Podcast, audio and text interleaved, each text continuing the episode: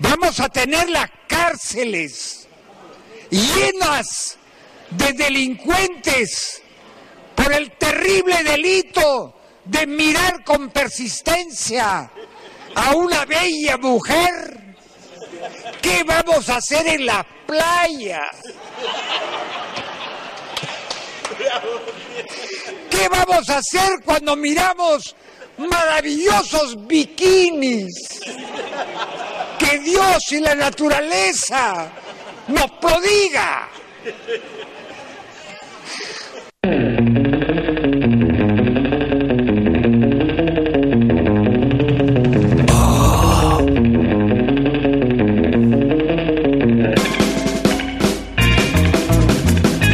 Bienvenidos a Langoy, el mejor podcast desde aquí hasta la habitación de Michu. Transmitiendo desde Lima, Perú. Hoy, 10 de marzo del 2015, nos encontramos con Fátima, arroba Fátima TV en Twitter. Carlos, arroba invasor en Twitter. Y Oscar Soto, arroba Yoxoto en Twitter. y yo, Felipe Davis, arroba F Rojas en Twitter. ¿Qué tenemos por hoy día, mi querido Isma Oscar? Han pasado un montón de cosas, muchachos. Está tan, tan jodida la cosa, tan cargada la cosa que este, incluso pensamos en dejar de lado el tema de fondo. Pero sí hemos con el tema de fondo de todas maneras. Han pasado un montón de cosas desde... eh, Un par de semanas que, que no hemos podido hacer el programa. Y en temas frikis y en temas de actualidad han pasado un huevo de cosas. Entonces, este... Y curiosamente, muchas de las noticias han tenido que ver indirectamente con el tema de fondo, ¿no? Sí. Sí, así es, así es. Se pueden establecer muchos paralelismos con el tema de fondo, este, eh, bueno, en, en diversos niveles, ¿no? Bueno, siempre. Este, con la serie que vamos a hablar. Y la serie de la que vamos a hablar esta semana es House of Cards. Ese es el tema de fondo. Vamos a, a- a comentar los dos primeros, las dos primeras temporadas de la serie. eh, hacer un poco de antesala para los que todavía no ven la tercera. Y un ratito al final vamos a meter un par de comentarios sobre la última, la tercera temporada. Este, metiendo harto spoiler. Eh, nada, antes que nada, eh, los saludos. a nuestro querido auspiciador McVicious y su tienda Tecnostore y su otra tienda Vicious Store. Quiero felicitar a McVicious porque el domingo que fue eh, el Día de la Mujer sacó un super flyer que no tenía nada que hacer con los flyers simplones llenos de estereotipos, clichés y demás. Muy chévere, muy chévere sobre Vicious Store. Claro, porque no hemos saludado a Fátima por ser mujer, por el potencial de ser madre, por la delicadeza y todos esos valores que siempre apreciamos en las damas. Feliz día, Fátima. Por eso te hemos regalado una gift card de, de una tienda de electrodomésticos. Para que algún día tengas la cocina que siempre has soñado. Bueno, igual por la columna que escribí el domingo quejándome de la rosa náutica, este, me ha caído bastante Vamos, vamos- bullying. vamos a hablar de eso en un rato más. Este, nada, vamos a recordarles por favor que no se olviden suscribirse al, al- al podcast, este, en el enlace que está en todos los, los posts dentro de langoypodcast.com o langoy.utero.pe. Suscríbete, maldito, Ya. suscríbete. Y yo les voy a pedir encarecidamente, y eso no lo he puesto acá en la puta, pero este, de verdad, nos ayuda bastante que compartan el Langoy. Este, ahora Facebook ha hecho no sé qué, qué, qué cochinada en su, en su algoritmo que el alcance de, la- de las publicaciones es menor. Entonces nos ayudan un montón si es que lo comparten.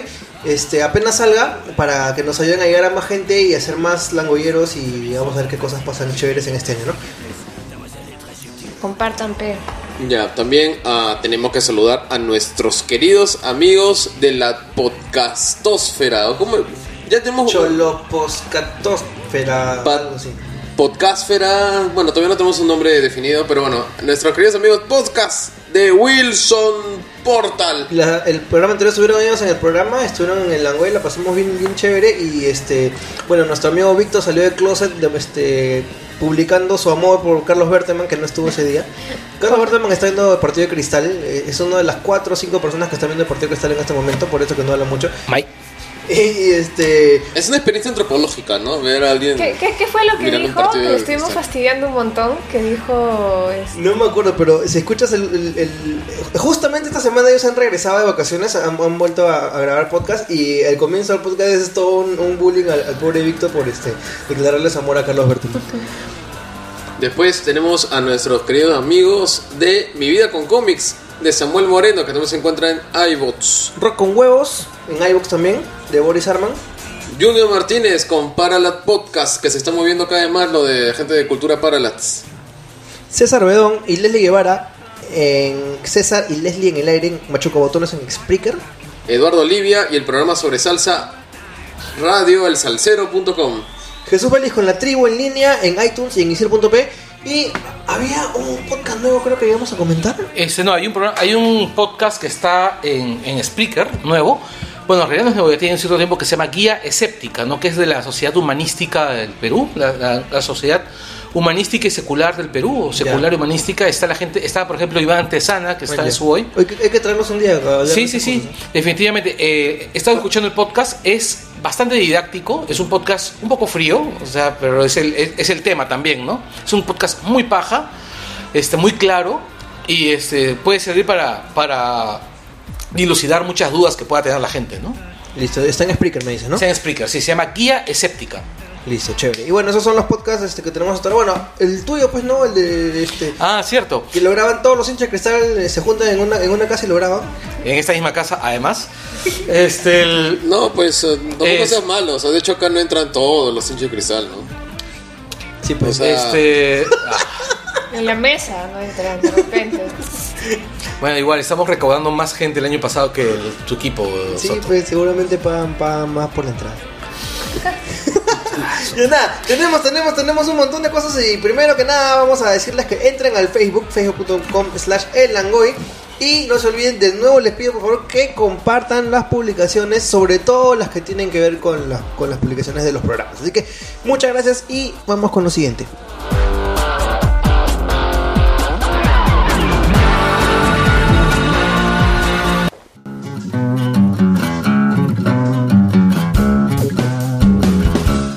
Bueno, estrenamos una nueva sección en el Angoy. Eh, en esta mini sección de reseñas vamos a, mostrarles las, reseñas. Vamos a hablarles un poco de equipos que nos mandan la- las marcas, este, smartphones, tablets, equipo de tecnología.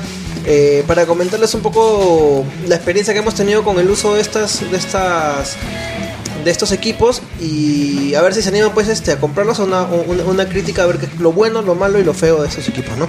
Eh, bueno y arrancamos pues con equipos de Sony. Esta semana nos han enviado pues este el Xperia Z3.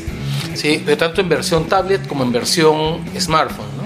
Exacto, eh, vamos a arrancar con, con, con el, con el smartphone porque justamente Fátima, aparte del que nos han enviado, ya se ha comprado uno, ¿no? Sí, sí, sí, lo tengo ya dos semanas aproximadamente y estoy muy contenta, sobre todo con la autonomía, porque el, el tema que siempre he tenido yo con los celulares es la duración de la batería, ¿no?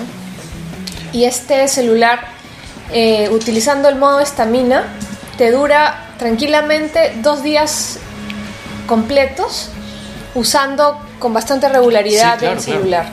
Otro detalle que, que es, que es chévere es que la, la además de la, de la duración de batería es este, la interfase, ¿no? O sea, eh, no es Android nativo, pero la interfase de Sony es bien simple, es bastante elegante, no es entona demasiado, o sea, no, no chirria como las otras marcas, ¿no? Así es. Sí, este, la, la interfaz es, es muy buena. Lo único que no me que no me gusta que a diferencia del Motorola que tuve antes es este la cantidad de, de aplicaciones que vienen De crapware. Exacto, nativas, ¿no? Que podría prescindir de muchas de ellas para Sí. comodidad del, del usuario, pero a diferencia del Motorola que, que tuve y que tuve una pésima experiencia con la, con la pantalla, este celular parece ser mucho más resistente y consistente, en especial la pantalla que es buenísima. He visto videos en, en alta definición Además, y es- yo creo sí. que re- sobresale respecto de La temperatura, equipos la mercado. temperatura de color, además, ¿no? La Sí. temperatura de color de pantalla, o sea, ¿Qué era tal, ¿Qué tal el contraste? muy bueno. Buenísimo. Muy bueno, este, el, el perfil de color del- de la pantalla es muy bueno. Yo he visto fotos, por ejemplo, yo veo 500 pics, este, este site para fotógrafos, lo veo constantemente ahí, o sea, para- cuando quiero verlo, lo estoy viendo ahí, porque se ve realmente bien, ¿no? Detallitos técnicos. eh, pantalla de 5.2 pulgadas. Sí, Resolución Full HD. eh, lo cual, lo cual me hago un paréntesis, ¿no? O sea, el hecho de que tenga una resolución, una reso- no tenga 2K, como por ejemplo el G3 o, o- o el S5, El- pero que tenga esa resolución en esa pantalla más la cantidad de memoria que tiene, que son 3 GB, y el procesador que tiene, que también es un procesador bastante potente. Es una Quad- bala. Quad-core 2.5. Es una bala, es una Exacto, hace que la, la pantalla, en realidad, las transiciones, este, el- las aplicaciones abran con una suavidad realmente notable. Se ven, o sea, la pantalla se ve preciosa, en realidad. Listo, acá dice eh, que tiene 3 GB de RAM, que es bastante para una terminal así, por más que sea este tope de línea. Y viene con Android KitKat, ¿no? 4.4. Sí, vienes, en teoría, eso va a actualizar pronto a, a, este, a Lollipop. El, veremos, pues, o sea, sí, ojalá que, este, bueno, ya el- este, no creo que tenga el teléfono tanto tiempo como para ver la actualización a Lollipop, según la veré, con, la veré en, el, te- en el celular de Fátima, pero este, mi único jalón de orejas ahí es que Sony ha anunciado oficialmente que los únicos celulares lanzados durante el 2014 que van a actualizar Lollipop va a ser la gama Z, ¿no? Ya, sí, bueno, pero eso no es un tema solo de Sony, lo, lo, lo vienen haciendo otras empresas también. Este, no, otras empresas están actualizando también su gama media. El, Bueno. en realidad sí. Sony es- solo va, va a Ah, actualizar la marca. Ya, correcto. Bueno, este, ¿están... ¿Algo Sí, más quieren decir eh, sobre el teléfono? Sí, cámara. Es buenísima. La cámara es Sí. muy buena. Es, ah, debe ser la, la mejor cámara en un celular. Bueno, no es un secreto que Sony esté fabricando ahorita, hoy por hoy, los mejores sensores del mercado. O sea, las, las cámaras con mejor definición, con mejor contraste, con mejor nitidez del mercado. Por ejemplo, la Nikon 810 o la, o la misma Nikon 750 o, o incluso hay un modelo de Canon que ya está usando sensor Sony. La Pentax, las, las, las DSLR de Pentax que son realmente brutales, usan sensores Sony. ¿Por qué? Porque en realidad Sony ha hecho avances tecnológicos en, en- materia de sensores que están muy por delante de otras marcas. Eh, y en este celular lo demuestra, ¿no? Sus sensores realmente brutales. Eso es, eso es eh, verdad. Capta muy bien la luz, a diferencia, por ejemplo, de fotos que yo he tomado con el, el Samsung que tenía y el Motorola que tuve por un tiempo, que en la noche no sacaban buenas fotos. Esta tiene un- una captación de luz muy buena. Y otro tema es, a diferencia tanto del Motorola como del Samsung que yo he estado usando, es mucho más personalizable este Z3 dentro, obviamente, de los parámetros que tiene su el- Te refieres a la cámara. la interfaz. No solo la cámara, sino la interfaz. Ah, ah, claro, es que claro, es que el, el launcher de, de Sony es- en sí es bien ligero, pero permite meterle bastante mano. ¿no? Exacto. Listo. Eh, bueno, yo voy a hablar de un este, dispositivo que es casi casi su hermano. Eh, es- estoy hablando de la Xperia Z3 Tablet Compact, porque es la compacta, no es la grande, es la de 7 pulgadas. Para ser exactos, es la de 8 pulgadas. Eh, y bueno, es una tablet, comparte bastante de las características que, hemos mencionado del, teléfono. Tiene un procesador es exactamente el mismo, también tiene 3 GB de RAM. La pantalla es este, no es Full HD, es Half HD, perdón. Este. Miento, no, no, no, perdón. Es 1200 por 1920. Pero yo sí he encontrado un par de detallitos en el tema de la, del contraste. Yo he mirado bastante, lo he usado sobre todo para, para ver este Netflix y esas cosas. Crunchyroll y, y estos servicios de video. Y, o sea, no se ve mal, de hecho se ve muy bien. Pero sí he visto pues que si lo comparas con otros dispositivos handheld, también de Sony, ponte la mismísima PlayStation Vita, se la come de encuentro. Los negros son mucho más definidos, son este, eh, no sé, no, es- están mejor este en esta pantalla de la Vita que es una OLED alucinante. eh, que en este en este equipo que sí se llegan a notar algunas trazas de, de plomo, algunos pixelitos por ahí, por más que estés en, en Full HD, ¿no? Eh, ¿Qué más? El aparato es bien rápido, como ustedes están diciendo. La interfase de Sony, como ustedes dicen también, es bastante limpia. De hecho, es la más limpia que he encontrado de los, de los más grandes fabricantes. Y estoy hablando, pues, de. Mejor. Me, gusta más que la de LG, que la de, que la de Samsung, sobre todo porque la Samsung es bien pesada. Yo no he tenido mucho problema con, con el software que viene preinstalado porque yo suelo. eh, no, no lo suelo usar. Eh, me gustan mis propias aplicaciones de productividad responde muy bien justamente con las aplicaciones de, productividad que uso que son básicamente eh, las de Google, ¿no? Google Docs. Eh, en el tema de fotos, la cámara sí es bastante inferior a, la cámara del, del teléfono. Eh, la del teléfono parece que es una de 20 megapíxeles, esta es una de 8 nomás. Y sí, pues las fotos son bastante inferiores. En, la, en condiciones de luz difíciles, si no, no, no responde muy bien. Pero como tablet, me parece que es una de, la- de las mejores experiencias que he tenido últimamente. Eh, lo he usado para ver videos, lo he usado para actualizar redes sociales, lo he utilizado para escribir, lo he utilizado también para eh, leer cómics. Me ha rendido muy bien. El único momento donde tuve un, una pequeña, un pequeño problema de, de rendimiento fue cuando lo utilicé para jugar Hearthstone, que era algo que quería hacer hace tiempo en tablet. No estoy seguro si es por la misma tablet que, este, que no, no respondió muy bien al, al juego. O de repente es porque el juego todavía no está 100% optimizado. No sé, tú, Felipe, ¿sabes un poco más de eso? Ah, no he seguido lo de Hearthstone en tablets, honestamente. Eh, bueno, fuera de... de- de- Tiene poco tiempo en realidad, o sea, sí puede haber unos temas de optimización. sí, además, bueno, en Android siempre, equipos, ¿no? siempre es complicado optimizar, ¿no? ¿Y cuánto Eh, dura la batería? La batería me dura más o menos a full uso, me está durando pues unas 8 horas exagerando, ¿ah? Eh, bueno, es como todos los, equipos de, de ese tipo. De todas maneras, este sí, pues te pueden, a, a full uso, ¿no? Pues de- te ves unos 3 o 4 capítulos de, de Netflix a full HD. yo suelo usar la pantalla con, con todo el brillo, así que me tiro toda la batería relativamente rápido. eh, y sí demora un poquito en cargar, eso sí me he dado cuenta. Lo bueno es que por lo menos está estandarizado el, puerto y, y, este, no tienes problemas como por ejemplo Samsung tiene con sus miles de, de conectores, que es un, es un gran problema. ¿no? Eh, nada, si la recomiendo, yo sí la recomiendo. Ya, la, la tableta es bastante versátil. Eh, de, de veras que yo antes no le, no, no le prestaba mucha atención a las tablets de tamaño medio, siempre he preferido las de 10 pulgadas para arriba.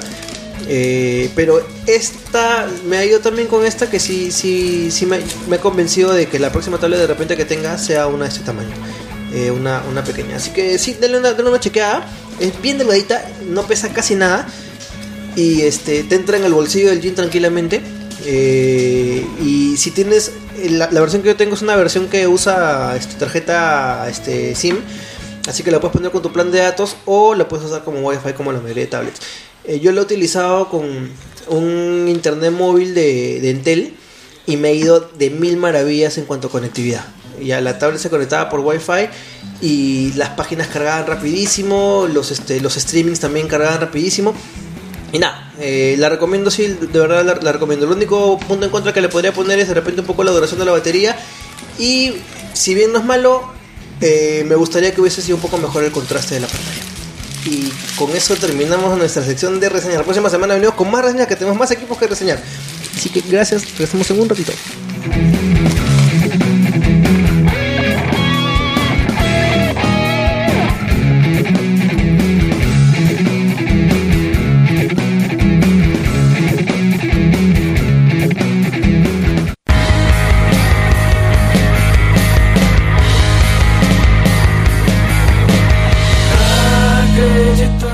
Ahora sí, con las noticias. Las Ya. noticias. Tenemos un montón de noticias acumuladas hace dos semanas. Encima ah, han habido más noticias de lo normal. O sea, hay un revuelo de noticias que están listas para que nosotros las comentemos. Primero- algunas noticias realmente agradables de escuchar, otras bastante indignantes. Primero, primero, Michelle Rodríguez declaró que no deben cambiarle el grupo étnico a los superiores. ¿Qué opinan muchachos sobre eso? La, la declaración de Michelle Rodríguez en realidad, es- muchos se la han agarrado con, con ella porque el comentario de ella fue más o menos como, este, ya dejen de joder cambiándole, el- cambiándole el grupo étnico a los superhéroes, busquen su propio grupo, su- sus propios superhéroes, ¿no? O sea, es este... Ah, algo así como que creen unos nuevos. Exacto, ¿no? Por ejemplo, como la como la nueva Miss Marvel, que es musulmana. Pero eso es prácticamente un cambio. No, en realidad eso es un cambio. O sea, más bien Michelle Rodríguez se quejaba de cosas como Miss Marvel.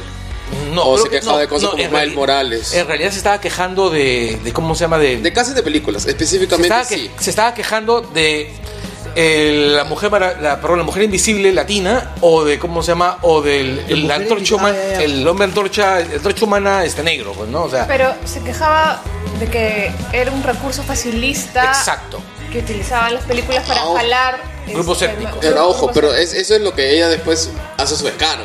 Claro. Porque el comentario original como que era un, un- parecía un poco salido del bobo y, y, y sonaba un toque... No, o sea, este, no, Era, era- creo que casi literalmente era como que dejen de robarle los superiores a los blancos, una cosa así.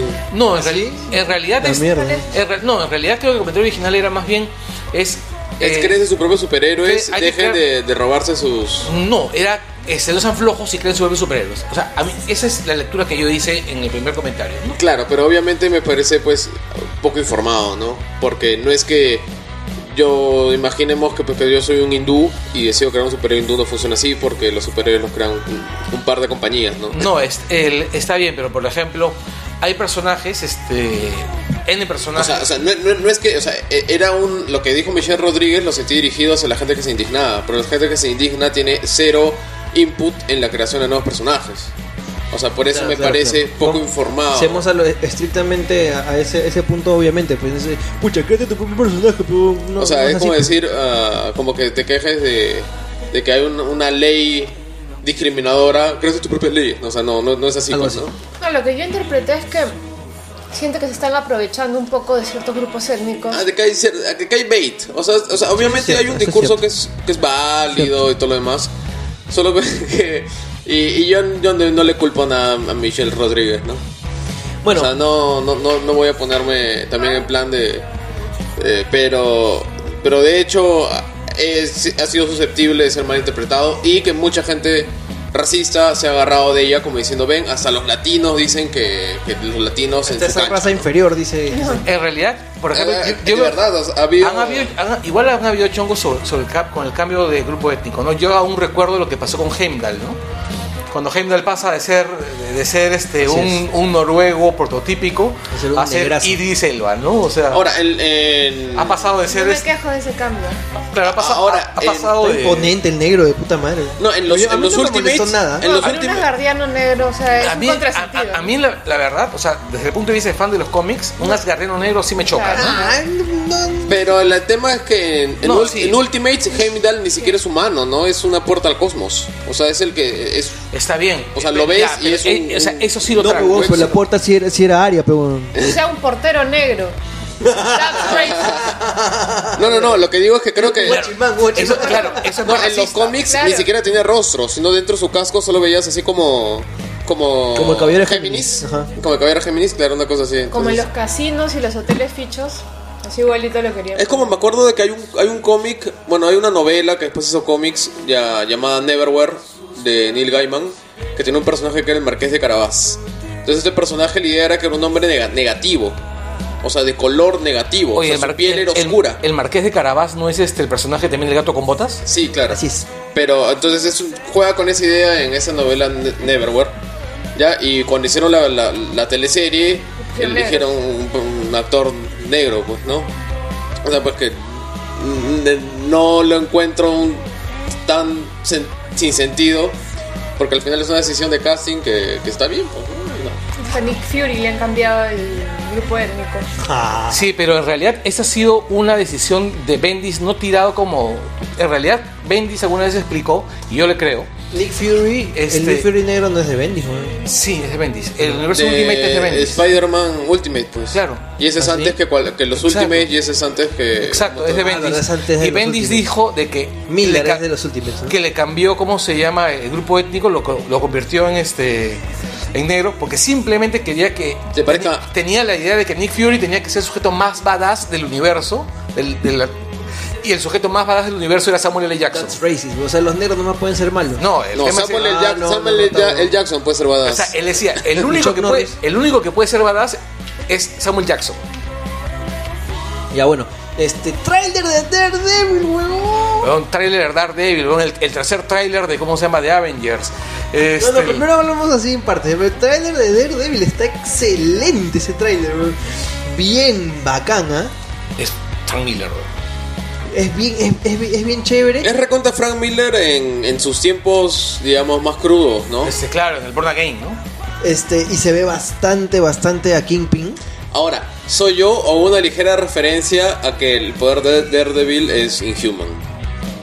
Porque hay un momento cuando hay Sí, un flashback a that- cuando es that's chivolo spoiler, y le dice eso que tú tienes, esa habilidad pues que él senti para sentir las Claro. cosas, es un gift. Y eso del gift es algo que han estado usando la gente de Shield Uy, eso no va a estar tan chévere, ¿eh? para referirse a. No lo sé, simplemente estoy especulando, ¿no? Pero sí, lo- Eso no sea, estaría tan chévere, ¿eh? Daredevil tiene superpoder. Tiene superpoder, Es pero, superpoder. pero, y pero es el mismo poder del- de, las tortunillas, es un poder mongolazo, porque es que le cae un químico. Pero ese es el superpoder clásico Marvel, pero o sea, este producido por acci- accidente un científico. random, así.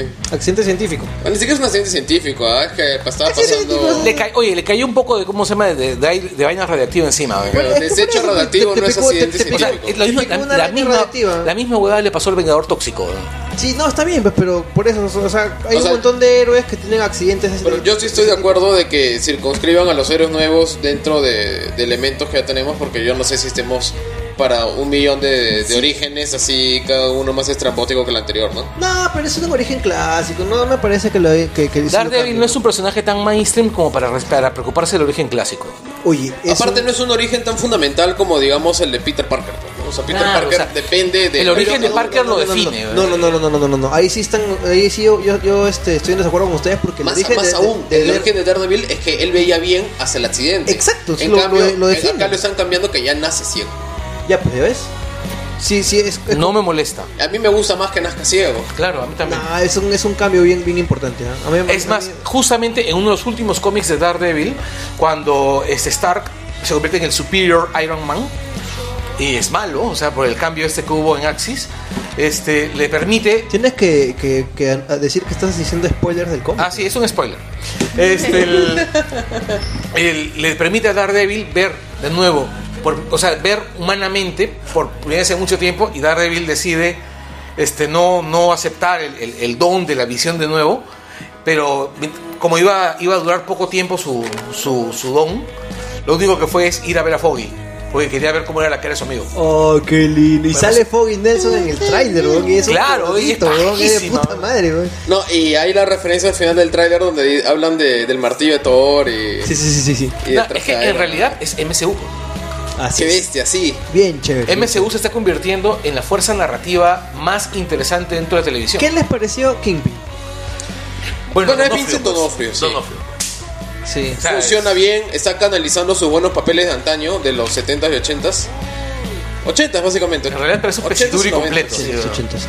Ya, y sí me la creo cuando tiene esos momentos de, de fuerza bruta así, que, que rozan lo sobrehumano. Que creo que es el- uno de los chistes más bacanes de, de, de Frank Miller. No, de, de Frank Miller en general, que, que él te hacía personajes que eran ligeramente sobrehumanos y te los hacía creíbles, ¿no? O sea, estos, eh, estos peleadores Estos, así ya... estos bodoques que también No, eh, por ejemplo, este Batman, ¿no? Marv, El Ba- Marv de, de Marv. Sin City. Claro, no, Pero en, no, en Sin City, no Batman mismo, Batman ¿no? mismo era una bestia, es un tipo de cincuenta y tantos años que era Un tanque. un tanque de la Segunda Guerra Mundial, ¿no? O sea, gente que es capaz de enfrentarse a 10 hombres armados y ganarles. Fátima O sea, que decir repita la mirada de loco de Full Metal Jacket y ya con eso. Claro. O cuando lo están rapando también. Eh. Ya, este, bueno, otro tráiler, pues el, el nuevo tráiler de Avengers 2, la era de Ultron. Y yo me quedo con los últimos 5 segundos del trailer. Yo sigo sin emocionarme con, Ultron. visión? Sí. Ah, la visión, claro. Pues sigo sin emocionarme con Ultron. ¿Será porque yo no lo manjo mucho los cómics? No, Es- que- es- a mí sí ¿Quién me- es Ultron? Cuéntanos, por favor. Ya, mira, este, primero que la versión clásica de Ultron no va a ser utilizada dentro del dentro Claro, del- en el cómic Ultron fue creado por Han Pym. Han Sí. Pym va a salir recién en la siguiente película. Exacto. Y, y, y Han Pym crea la y, perdón, y Ultron crea la visión. Aquí Eh. creo que es que de las chatarras de las. No, en realidad es, Es una inteligencia artificial. una inteligencia que artificial que, la- que, ¿cómo se llama? Que Claro. crea Stark. Me parece que a partir de los desperdicios. Exactamente, De- del último Iron Man. Exacto. No, creo que no tiene mucho que ver con los, con, con los desperdicios, sino que... ¿Cuáles son los la- desperdicios? La, inteligencia de Ultron es toma ¿Te acuerdas que en el Iron posesión. Man 3 un montón al, de al armaduras. final salen 50 armaduras Claro, y empiezan a, peleando. pe- a pelear? Entonces, Importante victoria de Sporting Cristal en Argentina. ¿eh? de, Dos a uno, de armaduras. no. Además es Lo que yo el- entendía es que se iba a formar, que La ulti- iba a tomar posesión de ellos y iba a crear un bodoque inmenso. Bueno, muchos pensaban, no sabemos, todavía, todavía puede ser, que Jarvis, la inteligencia artificial de Tony Stark, es la que se va a convertir en Ultron. No sabemos. No, lo que, no, lo que está confirmado. Jarvis es la visión. Sí. Así, confirmado. Ya confirmado que es la visión. Este Ultron es una inteligencia artificial que crea, o sea, en realidad lo que han hecho es convertir a Ultron en una especie de Brother Eye. Sí, Ya. es la O sea, misma Stark trama de Brother le de Batman. la- Stark crea, crea un Brother Eye y el Brother Eye decide que la humanidad es un virus. O sea que Marvel lleva hasta se da el lujo de adaptar las historias de DC. No, es, es que es una, es una especie de elemento intermedio entre Brother Eye y Skynet. Ya. Claro, Es que brother ahí es casi Skynet. De hecho, ah, No, porque Skynet este, nunca cobra. O sea, la, la idea de Skynet es destruir a la humanidad porque cree que. es- Skynet es como Khan. Cree que, los, cree que las máquinas son la raza superior. En cambio, este Brother Eye piensa que. la Tiene que salvar a la, a la humanidad de los metomanos. Exacto. En cambio, Ultron cree que el verdadero camino hacia la paz en la Tierra Es la destrucción de la raza humana. de los humanos, sí. ya, ahora, Lo quien cual es está, cierto en realidad. ¿no? quien estén siguiendo agentes de SHIELD. Yo no. Yo. Ya, ah, recuerden que después de las noticias y antes del tema principal hay que leer los comentarios.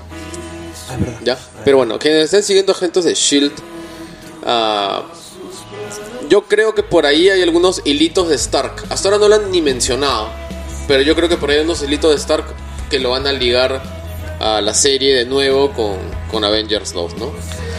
Además, otro detalle es que en este, en este tráiler ya hay algunas alusiones, por ejemplo, al tratamiento, al, a Shield, por ejemplo, pero a Shield, ah, perdón, a Agent Carter. Como que, por ejemplo, Por ejemplo, cuando, menci- cuando muestran este, el- los cuartos de formación de la, de la Viuda Negra. estás hablando de. Ya.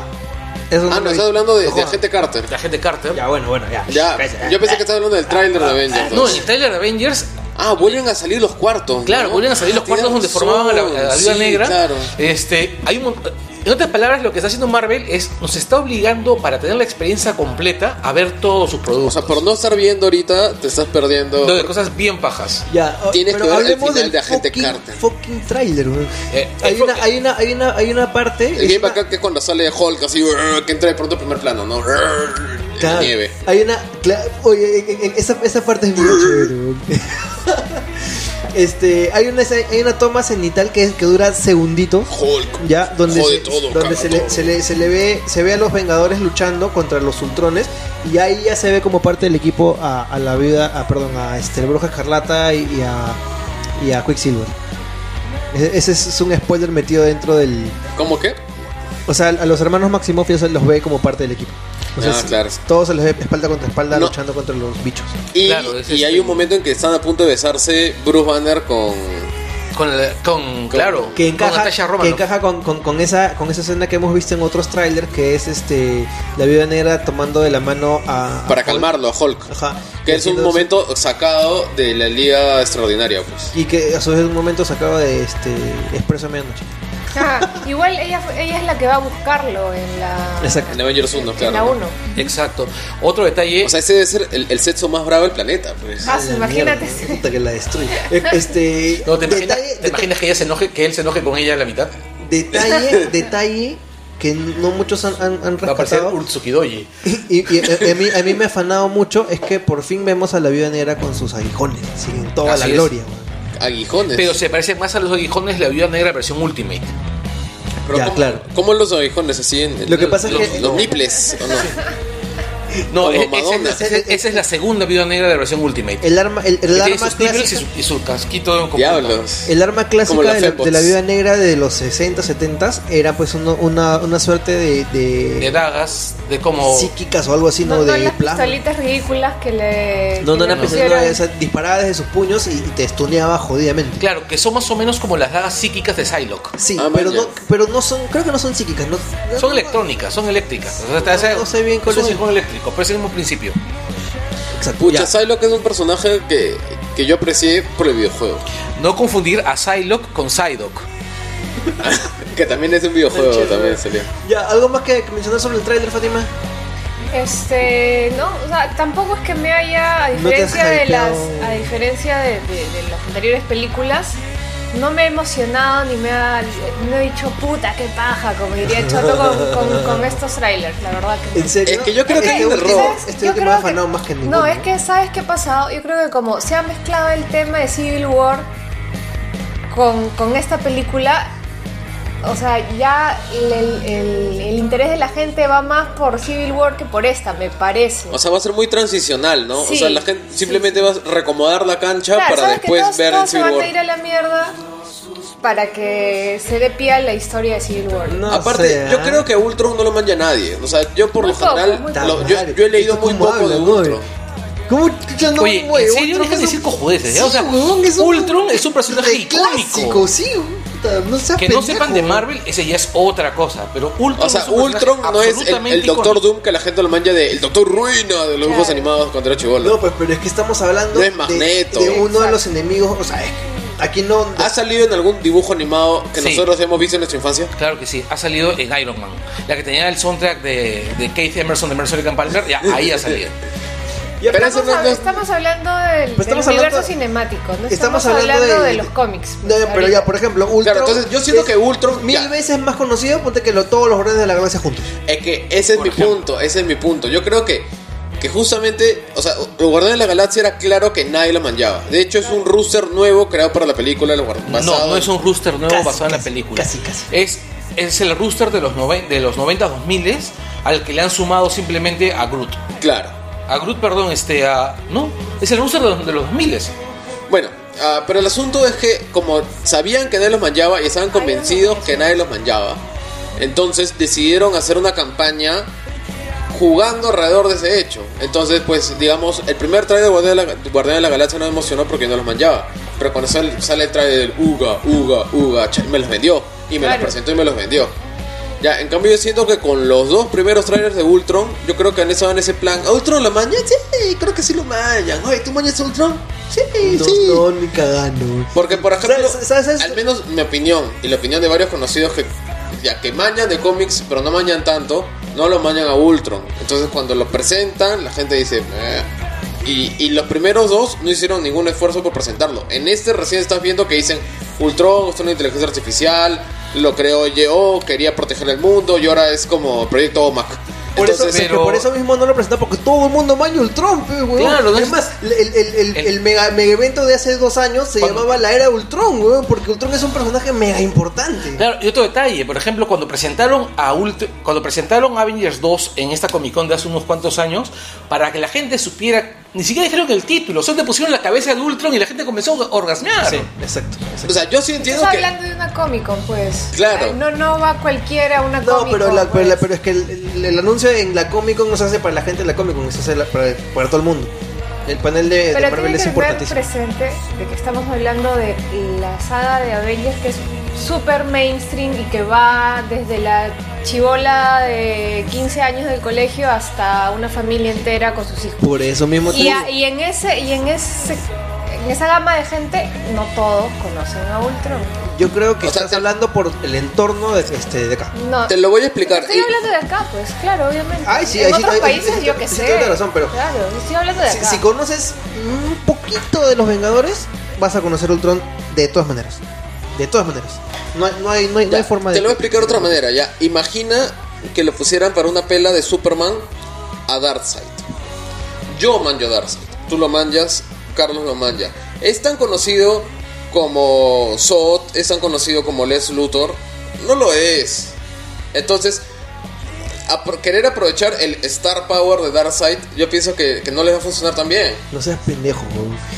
Ah, de verdad, de Oye. verdad, preguntas a la gente en la calle. Da- da- da- Man- manja hasta Zod. No, pues es que la gente en la calle no sabe ni. Acá no sabe ni mierda, pues. Pero eso estamos hablando, Pero es que, el pues. pu- es que el punto es que tal vez yo siento que por eso no ha habido tanto impacto de, de- como Yo- en comparación no sé. con la primera. Yo lo, veo, no yo lo sé. veo de esta manera, ya. Independientemente de lo que ustedes puedan estar opinando o no, lo que se puede estar opinando en esta mesa sobre el, el, el- el poder masivo de Ultron o no, yo creo que la campaña de Marvel está siendo bastante inteligente en esto. O sea, en, la primera, en, el primer, en el primer tráiler, ¿qué, hacen? Usan la música de Pinocho Sí.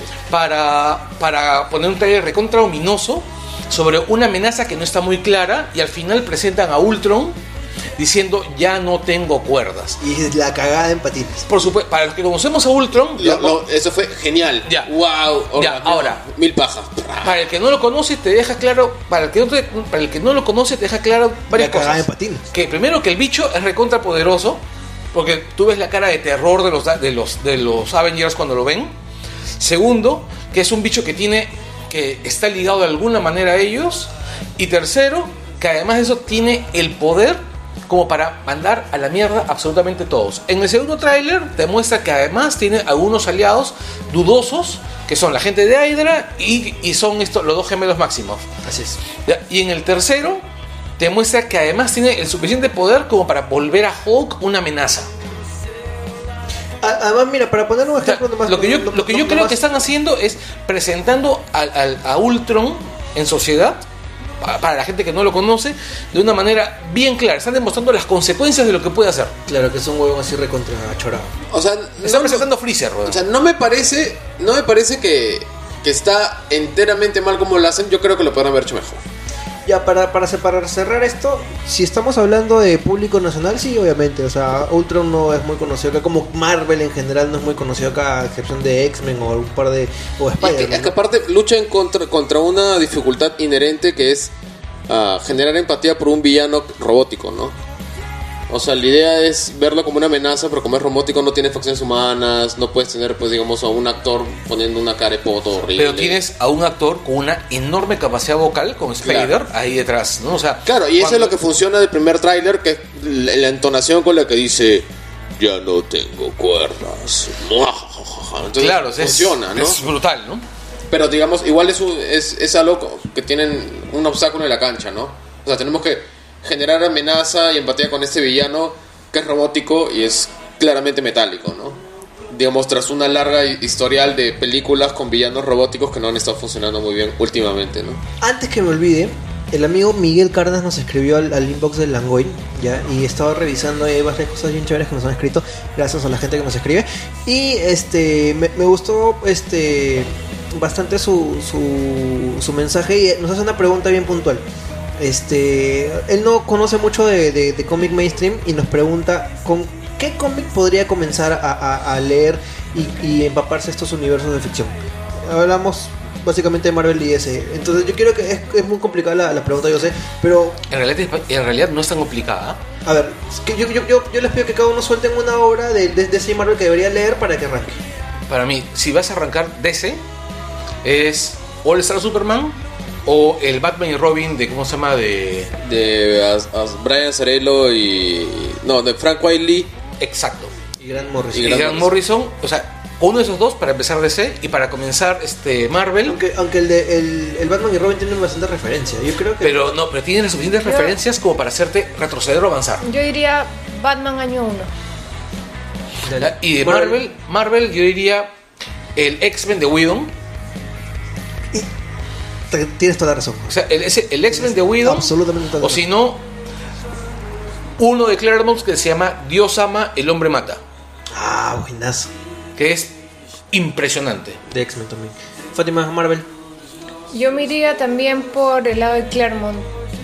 El- cualquiera de las sagas de Claremont con X-Men. Juelipe. Um, para Marvel yo me iría con Runaways. Qué paja. Ya, porque comienza Pero- pero- completamente fuera del mundo Marvel Ya. y de a poquito se va metiendo. Entonces tú tienes que, unos números más adelante, por fin comienza a aparecer Tony Stark, Iron Man. Y los puedes ver desde la perspectiva un poco de, de la gente que vive ahí, ¿no? Wow, es el superstar ah, Tony Stark, ¿no? Ah, y para DC, yo comenzaría con lo que yo comencé, que fue la Identity Crisis. Porque la Identity Crisis te pone un poco en medio de la piscina, pero como historia narrativa es muy sólida, entonces no va a dejar que te ahogues. Y, te va a hacer conocer bien rápido a la mitología pasada, presente, futura. También caracterizó a los personajes, te presenta una enorme galería de héroes y villanos, pero siempre manteniéndote dentro de un hilo narrativo bien duro y, te permite apreciar un poco pues, ¿no? de, la locura que es seguir a los cómics de DC. Listo. En Marvel a mí me parece, y estoy de acuerdo con Berteman, este, el X-Men, Astonishing X-Men de Whedon.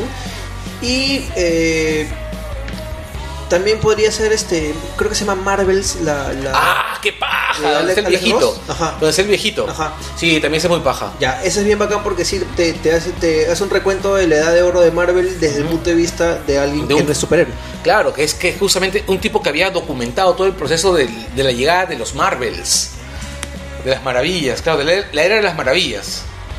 Así es, The Age of Marvels. Eh, y en DC... Oye, y espérate, incluso creo que lo usan, ¿no? Este, usan la frase en, en el final de Capitán América, ¿no? La era de las maravillas, algo así. Lo The Age of, The Age of Marvels. Eh, ya, bueno, y en DC podría ser. ah, bueno, es complicado porque ahora todo, todo, bueno. Eh, va a volver, va a volver este, va a volver este el, el Ya no universo, va a volver este el universo clásico. Ya no sé bien de qué va, pero bueno, pues por ahí puede ser este crisis en tierras infinitas porque es como que se destruye lo viejo y arranca lo nuevo y. O, o puede patearlo para vértigo, ¿no? Y comience pues con Swamp Thing. Pero no, estamos hablando del universo de Mainstream. Sí. O sea, O sea, Swamp Thing comienza en el universo mainstream, ¿no? No, o sea, De ahí deriva. claro, no, o sea, yo, yo, yo dije los dos trabajos de Quaitly básicamente por, por dos motivos. ¿no? Primero porque son hermosos visualmente hablando. Son realmente hermosos. Los dos. Además, el All Star Superman es una de las mejores historias de Superman jamás escritas. Sí, y para que yo recomiende una- una- un texto de Superman, un trabajo sobre Superman, que es un personaje que me cae especialmente mal, es porque el personaje me Ya. pareció notable, ¿no? Ya, ¿sabes qué, puede, qué puedes leer? Lee Man of Steel de John Byrne, año 86, si no me equivoco. 86, sí. Listo, esa es la respuesta para el amigo Miguel Cárdenas. Muchas gracias por escribirnos. Y continuamos con las Steam Machines, Felipe Davis. Ya, ah, es una noticia bastante interesante. Los que, como yo y varios de nosotros, tienen sus juegos en Steam, varios comprados y todo lo demás, ya saben que son juegos para la PC Master Race, pues, ¿no? O sea, para los que jugamos casi siempre en PC. Entonces, ya había estado experimentando Steam antes con lo que era Big Picture, que era para conectar una TV, jugarlo con mando y todo lo demás. Pero lo que está proponiendo ahora es unas consolas que no la desarrolla Steam, sino la desarrolla partners, ¿no? Como Asus, como Alienware, que es especialistas en, en hardware para videojuegos, para gamers. Ya son unas consolas que tienen un sistema operativo propio de Steam, llamado el Steam OS, que están para optimizadas para jugar los videojuegos. Entonces, básicamente es una computadora hiper especializada para gamers y permite jugar pues con todo tu catálogo de juegos que tienes en Steam, comprar directamente ahí. Está saliendo con unos controles nuevos que tienen touchpads en el mismo control, entonces que van a permitir no solamente usarlo como el mando para los juegos de pelea o los, los first person shooters de siempre, sino también los permiten, por, por ejemplo, juegos que normalmente requieren mouse, ¿no? Inclusive están pensando que se podría jugar Dota con, con ese con ese pad. Ah, va a estar más o menos por noviembre saliendo en venta las primeras. Pues ya están anunciados que se pueden precomprar. Los precios van desde 500 dólares hasta 5000 dólares, dependiendo pues, ¿no? de la especificación del hardware y de qué marca elijas. Entonces, ah, y imagino que algunos tendrán otras funcionalidades, pues, ¿no? Como por ejemplo, que permitan volver tu TV como un Smart TV, ¿no? O sea, conectarse en Netflix, YouTube. No, en realidad, cosas. este, punto uno, yo he descargado el sistema operativo de Steam. Claro. No, es, es como un Android, ¿no? Es un En realidad Android. es Linux. Es este. un Android. no, no, porque Android no es Linux. En realidad es el kernel más un montón de herramientas que no son Linux. O sea, está basado en Linux, no es lo mismo. Pero el, el Steam OS sí es, Es Linux, es Ubuntu con una interfase, digamos así, es un Ubuntu optimizado con un kernel de baja latencia, con unos drivers muy optimizados. Entonces no va a correr todo. Bueno, más bien justamente se están esforzando la compatibilidad. Ahorita, hoy por hoy, hay un montón de juegos compatibles. Exacto, con Steam en OS. realidad la idea con SteamOS es justamente uno de los motivos por los cuales este, el Gaiben se ha dedicado, este, ¿cómo se llama? A, Lord Gaben. este, sí, a- se ha dedicado a impulsar el desarrollo de Linux en consolas, ¿no? Porque el... ¿Se acuerda cuando había Linux en Playsta- Play- PlayStation 3? Claro que sí, sí, sí, sí, era Yellow Dog este, Linux, era una, una, una distribución de Linux para procesadores este, Spark OS, RISC OS, perdón. Y bueno, el rollo es, yo, lo he probado el sistema operativo, el sistema operativo permite hacerlo todo, o sea, Es como un sistema operativo de una computadora normal. exacto, es un Linux completo, Puedes instalar software, de hecho tiene una opción para correrlo como una compu. para correrlo como una. No, o sea, tú puedes. Claro, ahí no- le, le instalas un Genome o un KDE y listo, es una compu. Pero además, además lo que tiene es que tú le puedes instalar, por ejemplo, cualquiera de los tantos de los tantos programas de Media Center que tiene Linux. Fluendo, por ejemplo, ¿no? Y, y este, o Elisa, bueno, ahora sí. No, pero debe venir con, con algo, una solución para eso. En el- la, la versión que yo probé, que era un build muy temprano, que lo probé el año pasado, cuando lo anunciaron, al poco tiempo hubo un, un, un alfa. Este, el- no, no había en ese entonces, me imagino que ahora debe haber. En realidad, la plataforma apunta para ser una bestia. Man, ya. O bueno, de por Ya, sí, ahorita ya. he visto que juegos que uno no pensaría que serían disponibles por una consola, como Civilization, Ya, ya, pero- están disponibles para. Por, por ejemplo, yo este el- instalé Val- este, Steam básicamente porque yo juego un solo juego de Steam. Dota. Team Fortress. Team Fortress. Ya, a ver, pero quiero una, una cosa así bien, bien puntual. Este, si se supone que todo el rollo este de la Master Race, que somos lo máximo y la puta madre, que los gráficos, esto, es porque precisamente la PC te permite optimizar tu, tu hardware ir mejorándolo con el tiempo y tiene un- una, una vida útil mucho más larga que una consola, entre comillas. Y tienes mejores gráficos y mejores mejor este performance que una consola. Este, la- las Steam Machines son ahora este customizables, son optimizables con hardware. Hasta donde tengo entendido, sí, porque son. Además hay son PCs, ¿no? Además hay otro detalle. CPUs. Pero ya están modulares, no son, son bloques prácticamente ya armados. Pero hay, hay otro detalle, o sea, el mando de Steam tú lo puedes comprar en cualquier tienda y tú, es feazo. eh, en realidad yo estoy convencido de que si, si Steam ha hecho ese mando es por algo. Nah, Ya, o sea, y es este- low, ya, la misma huevada. No creo. Es, Este, igualito, solo que sin la pantalla. güey. Pero de, de- de repente los sensores son de otro tipo de calidad. Yo he usado el mando de Low y es un- el mando de Low y es malo. el, el- el mando de, de la Xbox nomás. Pero lo que me estoy refiriendo es esto. Eh, tú puedes comprar tu mando, ya, como quieras, el, el mando Steam o algún otro Eso es mando. lo chévere, te da ¿ya? la libertad de escoger. Pero el rollo es, puedes coger cualquier máquina, descargarte tu versión de Steam OS, que es software libre, instalarlo. No, eso sí, eso sí sabía. Se acabó el problema. O ya sea, puedes tener estamos- una partición en tu máquina para Exacto. tener tu. Claro, claro, claro, pero tu yo Steam esto- OS ahí. estamos hablando de las Steam Machines. Y, y el Steam Machine justamente está haciendo lo está haciendo lo que lo que toda la vida los fanáticos del PC gaming, los Master Race y todas esas cojudes, este se tiraban la pana, pues, y, están ahora están haciendo una consola. Bueno, bueno, la Master Race no solo es Steam. Así que seguimos lo siguiente en la pauta. Vamos con los Facebook que tenemos también un montón.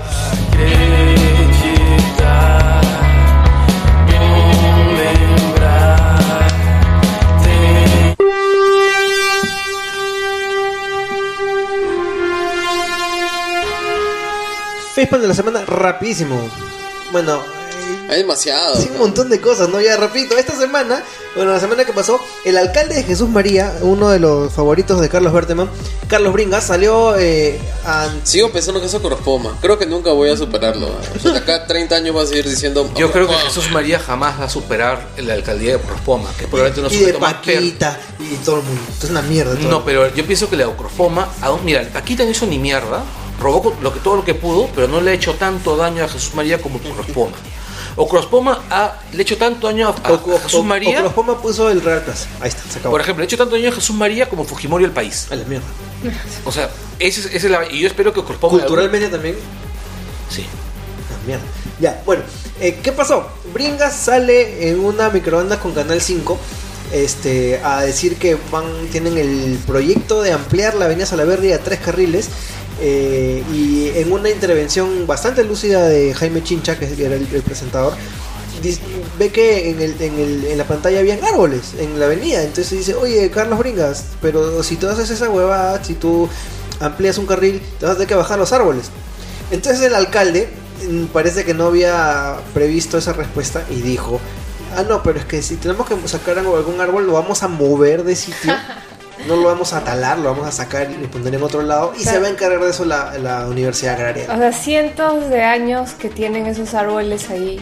Los va a mover como cualquier cosa, como un adorno que cambies de lugar. Además, este sujeto es tan profundamente imbécil que piensa que tú puedes mover un árbol sin dañarlo. Ya, ahora yo te cuento, yo investigué esa- ese, ese tema justo para... No, también lo investigué yo.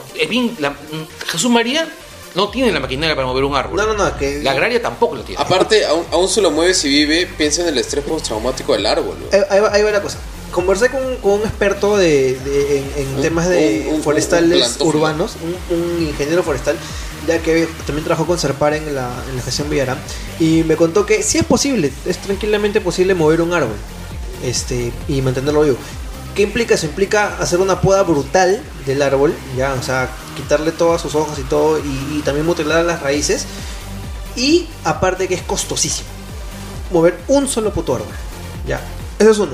Segundo, a pesar de que es posible, eh, hablando en general de árboles, en la avenida Salaverry hay un tipo de árbol que se llama ombú, ya que son esos árboles inmensos que tienen estas, estas raíces recontra ramificadas, pues, valga la redundancia, que este, incluso muchas veces han visto seguramente las pistas levantadas por acción de las mismas raíces. Y el hecho de mover uno de estos árboles implica que sea prácticamente imposible que lo sobreviva. Y con este tipo de árboles en particular que se llaman ombú. ¿ya? Y tercero, este.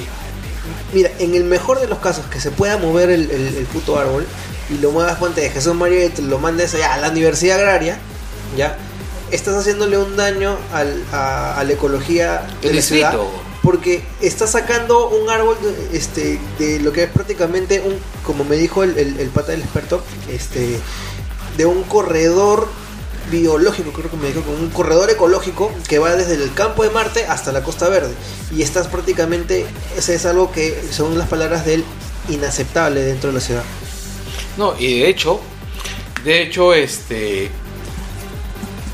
Jesús María ya ha sufrido una deforestación terrible durante las últimas alcaldías. Francisco Román Dañovetia, eh, ingeniero forestal de la Universidad de Florida. Ahora, lo gracioso ha sido que el mismo Castañeda ha desautorizado finalmente a Bringas. Eso fue lo mejor de todo, porque, porque al, al día siguiente nomás le, le tiró caquita. lo- Claro, pero es que desde el primer momento me parecía absurdo porque es una vía metropolitana, o sea, O hay una injerencia del, del del alcalde de Lima metropolitana. Sí, claro. Entonces, si, o, o una de dos, o Brinca se mandó solo, o ya estaba todo conversado con Castañeda, que es lo que yo creo, y de ahí Eso. le sacó cuerpo cuando la gente ha empezado a quejarse Así es, y por Castañeda dijo, pero. Castañeda, tú me dijiste. ¿Cuánto te dije? Eh, no, pero es que, es, es que en, el, en, la, en la microondas todo el tiempo hablaba de Castañeda. Claro, es que Así es lógico, es una de vía Castañeda, metropolitana. que- encima de su partido. Lógico. eh, No, este, pu- no puedes culpar al alacrán por su aguijón. Y lo, lo quemó de la manera más horrible.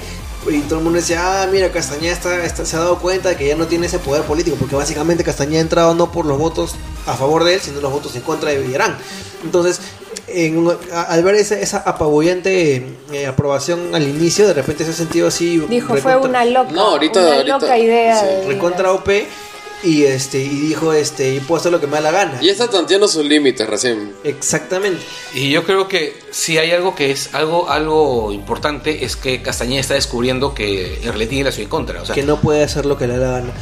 Sin bueno, embargo, en, en algunos, en algunos ambientes puede hacer lo que le dé la gana. No, pero, pero está, pro- Pero no está probando de su propia medicina, porque ahora también no le pasan una. No Claro. le pasan una, la gente está piteando por, cualquier por cosa. cualquier cosa.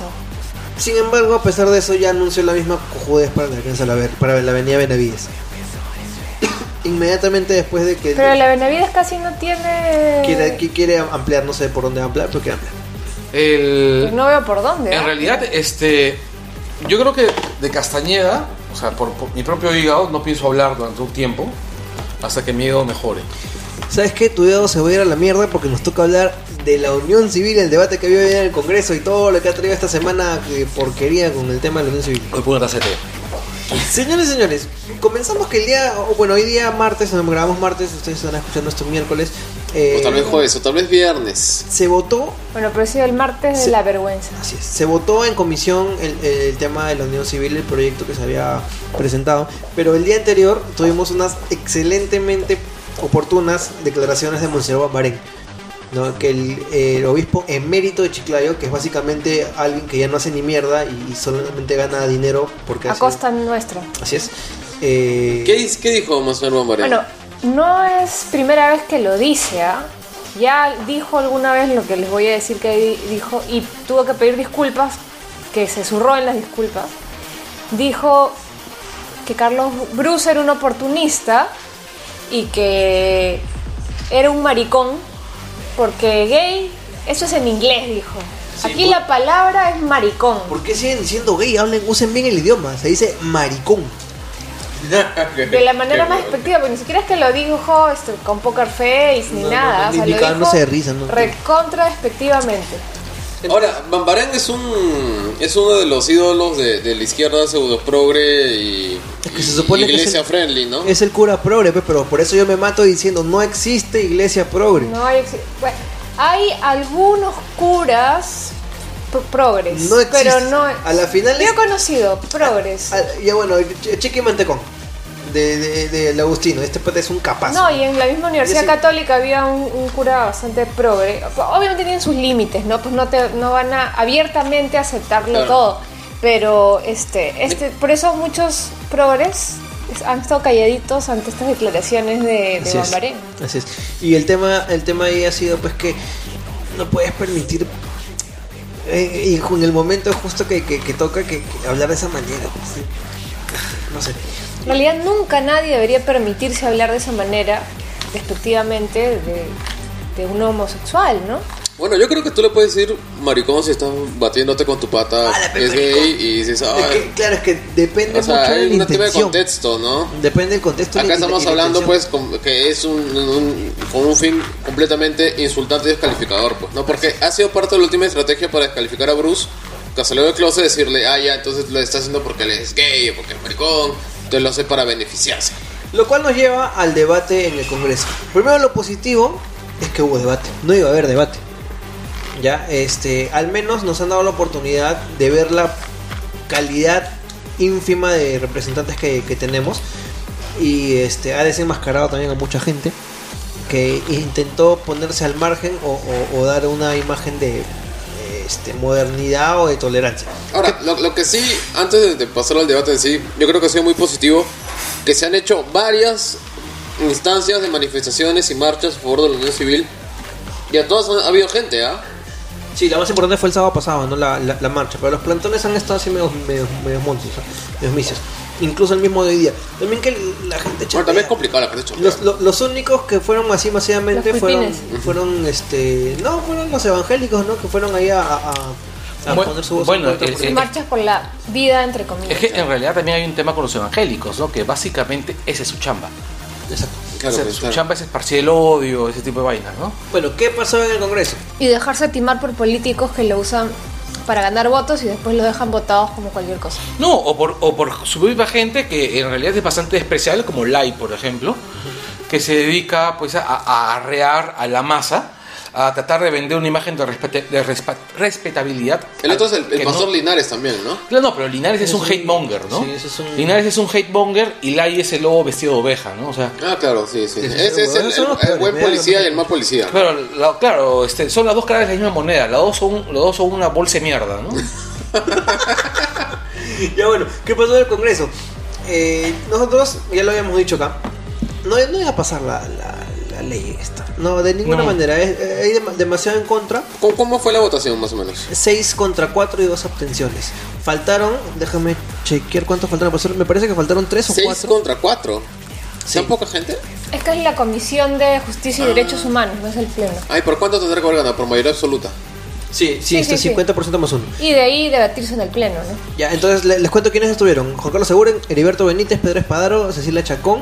Faltó Marta Chávez, faltó Marcha Jade, faltó Marisol Espinosa, estuvo Renan Espinosa, estuvo eh, Verónica Mendoza, Marco Falconi, Agustín Molina, Mauricio Mulder, Martín Rivas, Julio Rosas y Octavio Salazar. ¿Qué Y, de colado Tubino. Y de Colado Tubino que se la pasó hablando estupideces. Ya al comienzo mandó su, su discurso de odio como siempre, pero cuando Pero tu vino no es de la naval. Sí, sí, Justamente por eso. ¿Qué, esper- ¿Qué esperas de un militar? cuando Tubino este Pero ya vio- lo dijo, ¿cómo se llama? Churchill, ¿no? Que las, ¿Cuáles eran los pilares de, de la fuerza de, de la marina inglesa? Cuéntanos, Felipe. Era el ron, la sodomía y el látigo. pues. Pero escuchen, ¿ah? este, el mismo Tubino, Pero Por son tu- por el- británicos. por el Tubino muere, ¿ah? Porque dice, Claro, claro, sí. Reconoció en un intercambio de tweets con, con, Coyote Gris, que él le pregunta, ¿tiene amigos gays en la Marina? ¿Sus, sus tropas lo seguían o la verdad se oculta? Y Tubino le responde, si se sabe que un oficial es gay en el Perú, ese día pierde su liderazgo. Así piensa nuestro pueblo. Es tremendo homofóbico.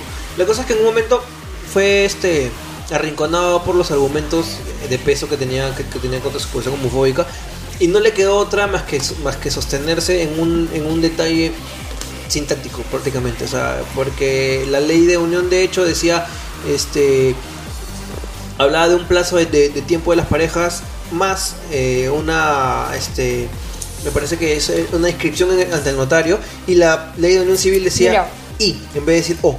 Es absurdo su argumento, y yo lo puse en Twitter, apenas lo escuché porque me parece de lo más ignorante. La unión de hecho heterosexual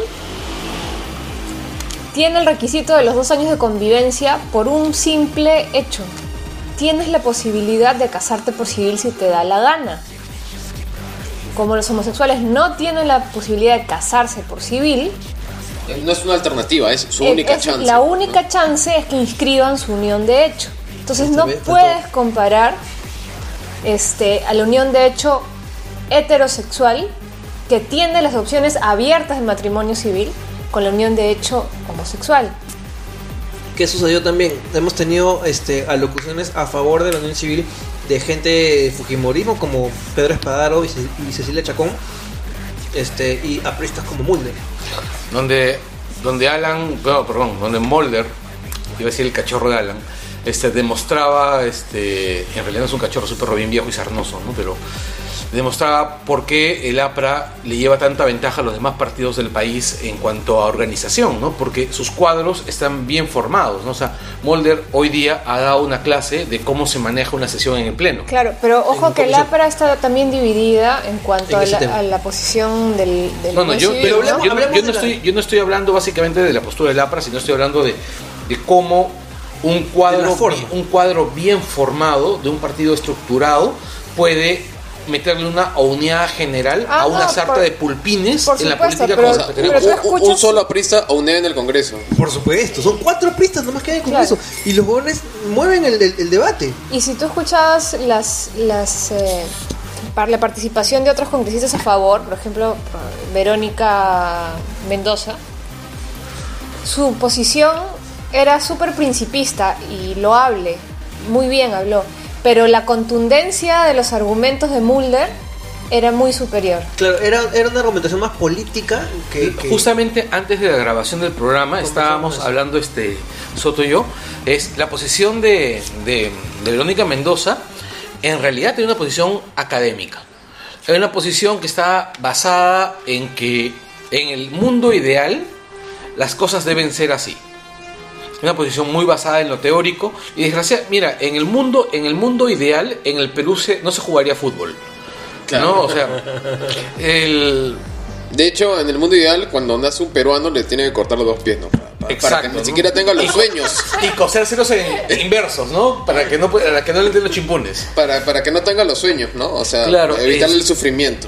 Exacto, pero este y justamente Mulder es quien hizo la postura más más aterrizada, ¿no?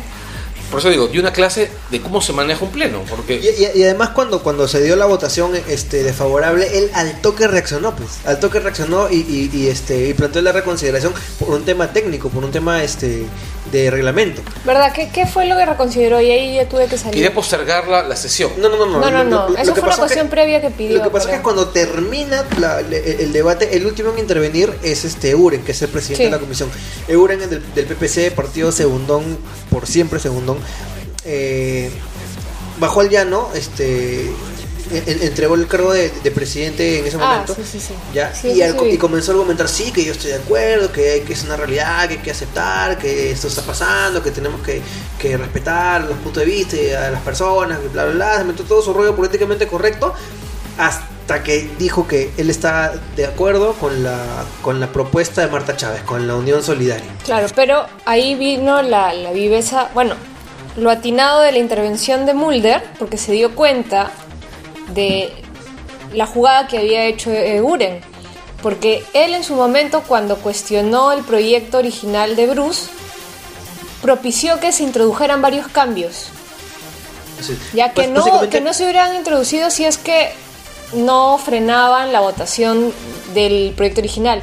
Y una vez que se hacen los cambios y él avala ese proyecto, ese proyecto de ley este, para que ingrese a la comisión, todos pensaban que él estaba dando también su visto bueno, ¿no? Por supuesto. Si no, se hubiera quedado Es el proyecto la misma original. Secretaría Técnica que, que- que de, de la comisión es la que había preparado el dictamen. Exacto, haciendo lo suyo. Exactamente. Entonces, que él en, en el momento final la agarre idea que no apoya Y lo que, descalifique lo que prácticamente su mismo que- equipo claro. ha presentado, Entonces es irregular Claro. por lo menos y no sé si será anti reglamentario, eso lo verán. Claro, la y por eso Muller pidió que se postergue la votación y que se vuelva a utilizar el proyecto de ley original, que en realidad es mejor que el que está ahora, pero trataba de recoger mayor consenso. ¿no? Así Ah, es. ah, viejo zorro, pues, Mulder. pues. Y ah, reaccionó rapidísimo mientras todo el mundo está más pasmado que otra cosa. ¿no? Otra vez, o sea, lo que digo, ¿no? Al final de cuentas, eh, nuestros parlamentarios son, por más que algunos sean unos, unos viejos este, mañosos de mierda, este, son realmente pulpines, ¿no? ¿Verdad? Hemos escuchado al inicio de la, de la, del podcast la intervención de, de Belaún, de Martín Belaún, ya la vamos a comentar en un ratito. Eh, las semanas anteriores eh, faltaron tres, cuatro congresistas, tres congresistas eh, a esta sesión, pero bueno, Chejada ya había adelantado también opinión de que iba a estar este, apoyando lo de Marta Chávez. Eh, ¿Por qué? ¿Por qué no. nos gusta lo de Marta Chávez? Lo de Marta Chávez, básicamente, hay un tema primordial que que, Que niega no- el parentesco, además. Exacto, niega, el niega el parentesco, niega el estatus de este, familia de, de- de las parejas. este, Y lo cual, o sea, y realmente lo convierte en una sociedad de gananciales. prácticamente. ¿no? Ya, y es, es estúpido, pues, porque en principio, pongámonos en el caso más trágico, ¿ok? De ahí que en realidad es un caso común. Imagínate que, te- que- que una pareja X, pueden ser de gays, este, hombres o, o mujeres, o sea, homosexuales o lesbianas, este, uno de ellos tenga un problema de salud grave que necesite una decisión médica, una decisión médica de determinación de vida, ¿ok? Ese es el tipo de decisiones médicas de determinación de vida, por lo general las toma la pareja. Imagínate que la pareja haya determinado un no resucitar. ¿Dónde esa situación? Que ustedes pueden decir que es una decisión extrema, pero es una situación que se da. O un conservar la vida, ¿no? O, sea, un conservar la vida posición, o donar ¿no? órganos, ¿ya? O- No solo o lo que cual- sea. cualquier intervención Una operación, claro, una operación tiene que autorizar el Eh, familiar. exacto. Un familiar. Ya, Este, el, su pareja, la pareja con la que vive, la pareja con la que construyen un proyecto de vida juntos, no va a estar en capacidad de decidir y van a tener que pedir a sus padres o a sus hermanos Que lo odian por cabro. que, lo, que probablemente lo odien por cabro, este, o por leca, este, que tomen esa decisión. O sea, a ese punto, o sea, el punto de impedir que una pareja que se ama tome decisiones conjuntas y pueda vivir según ellas, es lo que impide ese proyecto, el proyecto de Marta Chávez. El proyecto de Marta Chávez en realidad es una expresión más de odio. Es que en realidad, pues cualquier tipo de Toma tu premio modificación. consuelo, compadrito. O sea, en realidad simplemente debería ser matrimonio igualitario y punto, ¿no? O sea, cualquier Claro. tipo de modificación que se quiera meter es unas Lamen- ganas de diferenciar Claro, por las huevas. lamentablemente nuestra constitución No lo permite. tontamente, bueno, no sé si no lo permite porque, en fin, Sí, pero bueno. dice que el matrimonio es entre hombre y mujer, ¿no? Este, pero para mí debería ser matrimonio Y- igualitario y- y, y punto, punto, y ¿no? punto. Y ahí El- hay el- un montón de posiciones. el problema también de fondo, y hay que decirlo, que hace que, que pasen proyectos como los de Marta Chávez, disfrazándolos de este de, querer buscar un consenso, de ser inclusivo, es el tema de la de cómo se regula la, la herencia aquí. Que no tienes la libertad de heredarle a quien tú quieras. Tienes herederos forzosos y solo un tercio para disponer a la persona que tú quieras. Si eso fuera como en Estados si aquí fuera como en Estados Unidos donde tú puedes heredarle si quieres a tu perro, en realidad tendrías el problema patrimonial casi resuelto Claro. y no importaría una una propuesta como la de Marta Chávez. Otro detalle Y más. nos podríamos entrar en el tema de fondo, que es lo que estamos tratando de regular, es una relación de pareja, una relación afectiva entre personas del mismo sexo, para que tengan iguales derechos que un matrimonio. Vamos a, a- este, a, retomar el tema de la votación. Voy a leerles los nombres de los miembros de la comisión y, y, qué- y por qué votaron. Eguren votó en contra. Ya, eh, Heriberto Benítez se manda un speech este, que parecía a favor, que terminó siendo una sacada de cuerpo y uno dice, "Bueno, vamos a, debatir un poco más, hay que ampliar más el debate. Este, ¿Por qué no mejor lo postergamos? Este, a lo que le contestaron los congresistas eh, que estaban a favor, pues, huevón, este, esto es comisión, ¿no? Después en el pleno ya se va a debatir más ampliamente. Además es un tema que se viene debatiendo como mierda de tiempo. Entonces, este, estás No, y hablando- que ya se ha debatido en otras instancias, en otros Claro, países. ¿no? Uno, escu- realidad- uno escuchaba la intervención de Heriberto Benítez y parecía que el, el- de la discusión había empezado hace dos semanas y que los gays habían aparecido ayer. Pues sí. espontáneamente, Así. ¿no? O Sí. sea, apareció la- las nieblas terrigénicas, así. Con- Eh, no, eh. no más spoilers, pero bueno. Y, y convirtió un montón de gente, el 10% de la población en gay. Y En realidad, en realidad yo lo veo de esta manera. O sea, hoy día ha demostrado una vez más el Congreso que está poblado de una sarta de profundos imbéciles. Listo, bueno, o sea- intervenciones como la de Rosas, que le, le echaba la culpa a las a ciencias a Rosas. naturales. Vamos a llegar a Rosas, vamos a llegar a Rosas. ¿eh? No, que, Benítez- que dijo que Dinamarca se estaba despoblando porque habían gays. Benítez se abstuvo. Espadaro. Espadaro fue humorista, habló a favor de la, de la unión civil y votó a favor. Chacón también este, puso bien en claro que ella está en desacuerdo con la adopción, pero este, también este, hizo un speech a favor de la unión civil y votó a favor. Marta Chávez no estaba, Chejada no estaba, Marisol Espinosa tampoco estaba, Renan Espinosa... Se me cayó Marisol Espinosa por eso. Sí, se arru- no sé en qué estará, no, la verdad no sabría decir. Ella en cuidar su, su situación dentro del Partido Nacionalista. No, o sea, al revés, no la está cuidando, está que la... Que, que- Si ya no quiere ni aportar. Sí, ya no quiere saber nada, ya este, es una apestada en el partido. Bueno, Renan Espinosa fue, este, fue en contra. Marco Falconi, que no se le entendió una chota de lo que, de lo que quiso decir en su intervención, también salió al final. es que es un semoviente, pues. Este, Verónica Mendoza obviamente salió a favor de la ley civil con una locución que fue muy aplaudida, aunque a mí me pareció especialmente brillante, pero este fue a favor. Eh, Agustín Molina, que habló poco también, pero no se le entendió también muy... Tenemos un, un- una, un nivel de oradores pésimo. No solamente pésimo, sino que carecen de argumentos. Mauricio Mulder, que hemos hablado de él, a favor. Martín Rivas es.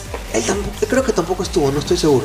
Pero fue el que dijo pues que lo que las homosexuales son una aberración.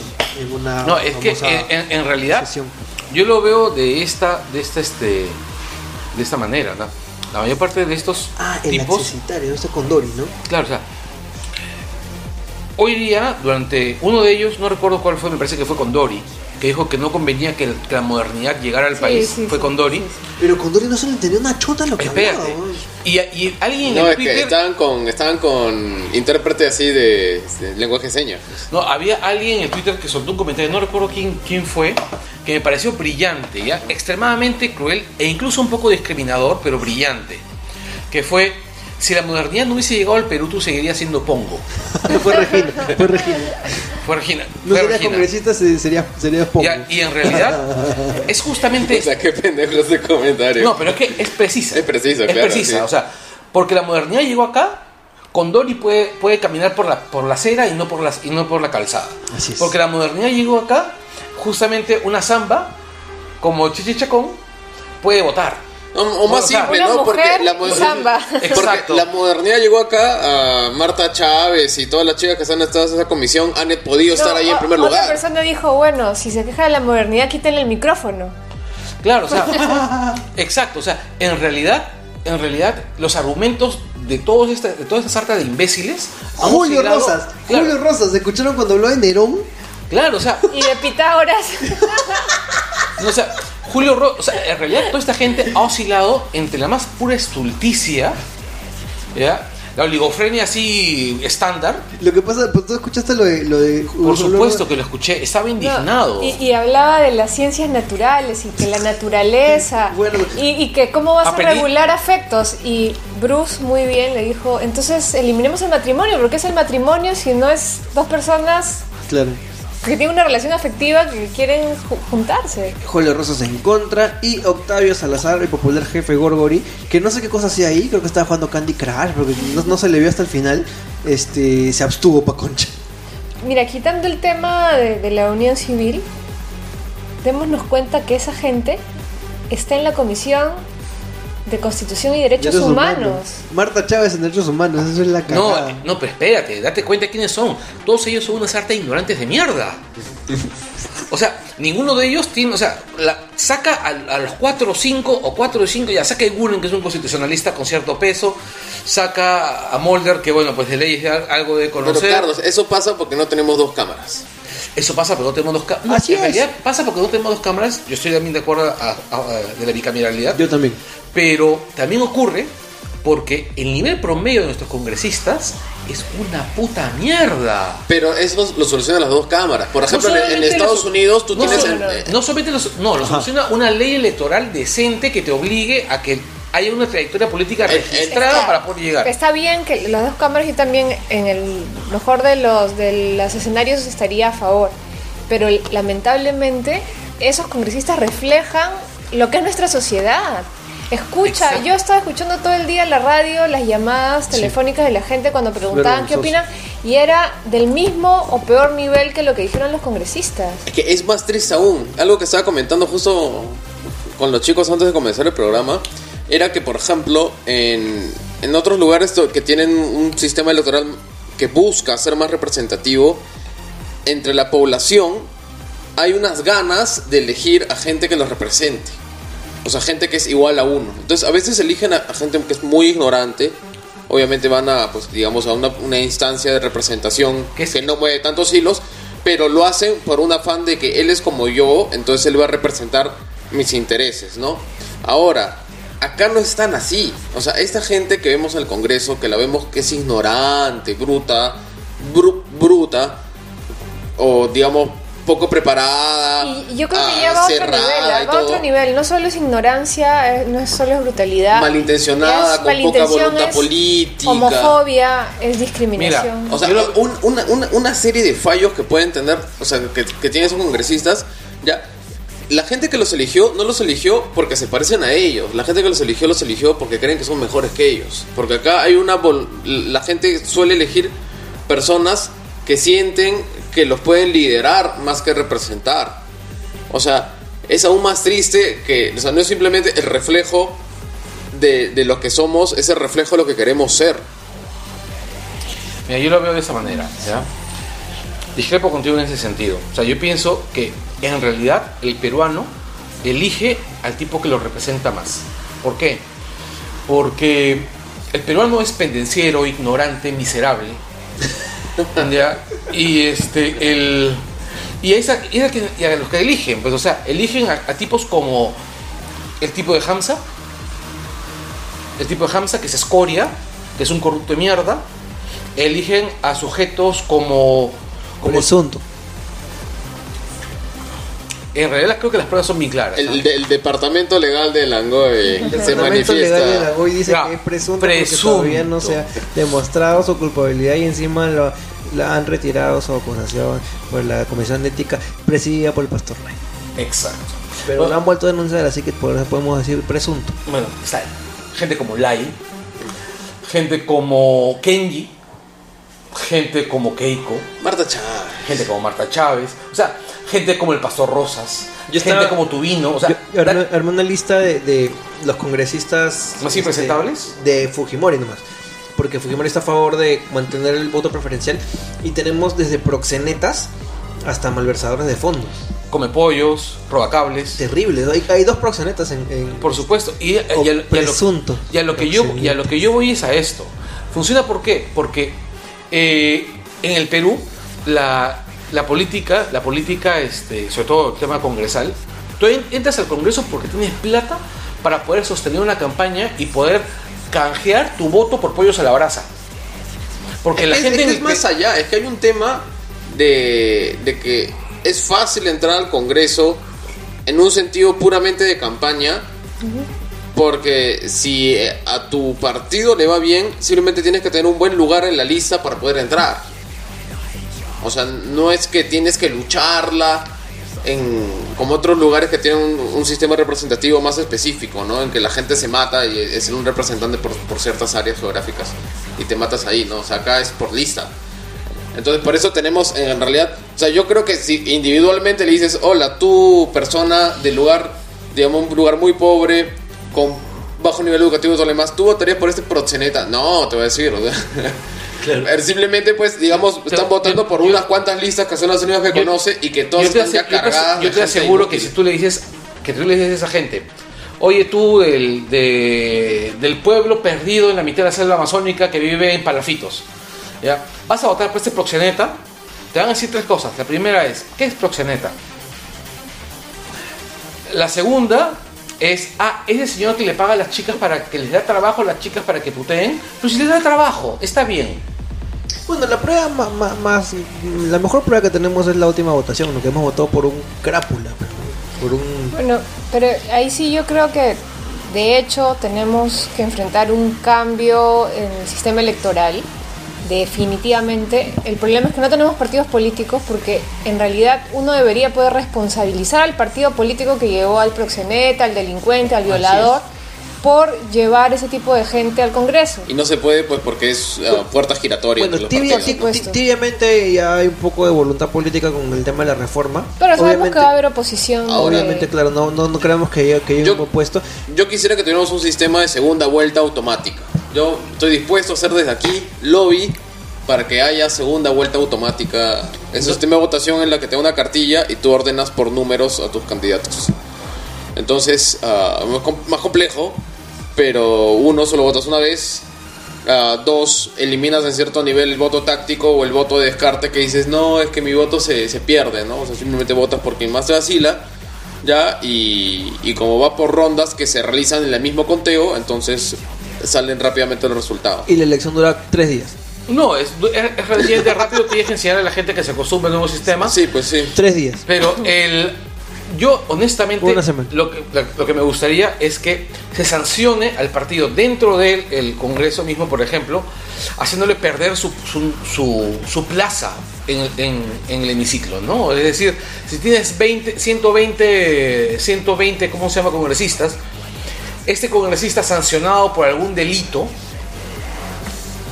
No entra el accesitario, sino no entra al ejercitario, sino se pierde la curul vacía. la curul vacía y se pierde. Simplemente, entonces, estamos haciendo que el partido pierda su pe- pierda peso, ¿no? Y se, y se cuida un poco más al momento de... ese- Bueno, pero eh, al final ese tema de la selección también, también se, se, este, Y si se arregla con, con, con procesos partidarios No, está bien. bastante Pero en mejor realidad yo pienso que en el Perú, dado, dado el tipo de país que tenemos, tenemos que pensar más en la sanción que en el proceso. Porque el proceso siempre va a, encontrar, va a tener un vacío del cual el partido político, compuesto por tipos eminentemente corruptos, va a tratar de, va a tratar de saltarse, ¿no? Bueno, este, vamos... Siguiente tema, porque Sí, sí, ya... sí. Bueno, este está dentro pues, del nivel de congresistas de lo que estamos conversando justo. Fátima, ¿qué- ¿querías comentar algo de, de el innombrable este de Martín Belaunde y el acoso callejero? Ah, bueno, este.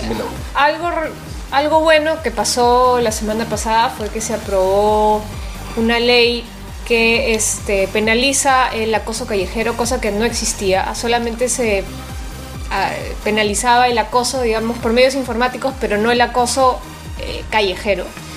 Este, y en medio del debate, pues Martín Belaunde, que es otro impresentable, se quiso hacer pues el, el pendejo, ¿no? El bacán. Y dijo lo que hemos escuchado al inicio de Langoy, ¿no? Este, tomando a la ligera el tema del acoso y que ahora qué harán los hombres cuando vean, cuando estén en la playa y vean una chica rica en bikini En realidad, y relativizando y mofándose de un problema real, ¿no? En realidad a mí, me- a mí me da mucha pena este, ver a Martín Belaunde eh, como congresista en este periodo. O sea, este, Martín Belaunde ha sido mi profesor en la universidad. Él me enseñó Derecho Internacional. Lo recuerdo con cariño, o sea, recuerdo con cariño como un sujeto extremadamente culto, un sujeto con un sentido de humor bastante ácido. Un, Ah, te- Tenemos buenas referencias, ¿no? Pero cuando entro con Claro, o se sea, ha chavado absolutamente. pero como- Exacto, o sea, este, yo recuerdo con, a- a- recuerdo haber tenido discusiones realmente, realmente divertidas y realmente, ¿cómo se llama?, fructíferas, interesantes. Claro, ahora Este, solo le faltaba decir en, en el Congreso, pero Gamergate es sobre la ética en el periodismo sobre videojuegos. no digas eso porque ahorita nos caen a, a patadas. No, y este, cosas, o sea, yo recuerdo a un tipo, a un tipo realmente inteligente, un tipo realmente brillante. Y le, le pierdo la pista una vez que yo abandono el derecho y me dedico a, a cosas que realmente me hacen feliz. Y este el- lo veo volviendo, este, además un opositor, un opositor este, feroz al fujimorismo, un opositor además con argumentos, un- fue decano del colegio de abogados, hizo una labor decente como sala anticorrupción y lo veo llegar, este, ¿cómo se llama? Pucha, que es básicamente Carlos, una pregunta personal. ¿Es cierto que tú decidiste no ejercer el derecho y no te graduaste Porque porque no pudiste matar al niño recién nacido que te presentaron? No, en realidad porque no quería ser colega de Alfredo Quispe Correa. Después Quispe Correa se murió y... Ya era muy tarde, ya bueno, sí, sí. Sí, Too late. sí, este no, y en realidad lo veo en el Congreso y la verdad me da asco. Me da asco, o sea, un asco brutal. O sea, el, que es como si hubiese el tipo regresado al, al- al Pleistoceno.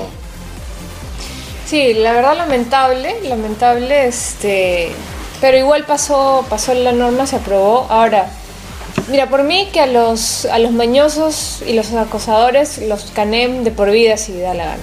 El problema es que es tan facilista nuestro Congreso y en, en realidad el sistema que si tú le vas a dar 12 años de pena máxima a un acosador callejero, en realidad tienes que repensar todas las penas que ya tienes establecidas, porque tiene que haber una proporcionalidad. Así o es, sea, así es. O sea, parece que 12 años es- es mucho. Mira, por, por mí está No, bien, pero tienes que tomarte el trabajo de volver a hacer una revisión de todas las penas y darles una proporcionalidad. claro, hay crímenes que son- todo, Penal, todo, porque toda la parte especial no, no puede un acosador callejero tener casi la misma pena que un violador, pues. Claro. Entonces, si, si un acosador callejero en algunos casos es asesinato culposo. ¿no? o asesinato culposo, que a veces son Es ocho años nada homicidio más. culposo, el asesinato Perdón, no puede ser homicidio culposo.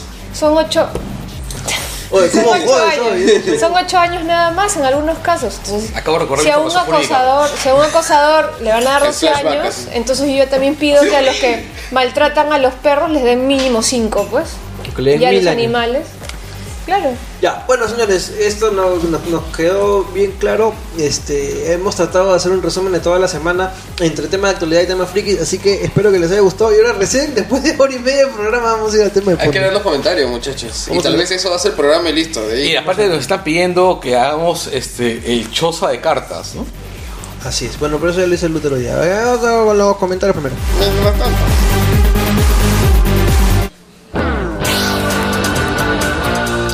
Y esta es la canción de los comentarios. Nadie los lee. Nadie los sigue leyendo. Ah, Walter Calderón dice, ¿cuándo, un- ¿cuándo un programa de Doctor Who? Y Carlos Verde me lo contestó, pronto. y, y ellos re- y, y repreguntaron, pero pronto este año o pronto algún algún día. Ya bueno, pronto, ya, ya te contaremos. Rodrigo No nos Guerrero, presiones, por favor. Rodrigo Guerrero Cabrera dice: Hablen sobre la abadía del crimen. A ver, ¿qué puede decir al respecto? No, por favor. Ok, no, ok, no. Él, él- él mi- él mismo puso su parche, ¿no? Ok, no. Junior Martínez en la temporada 3. Ah, ya estamos hablando de House of Cards.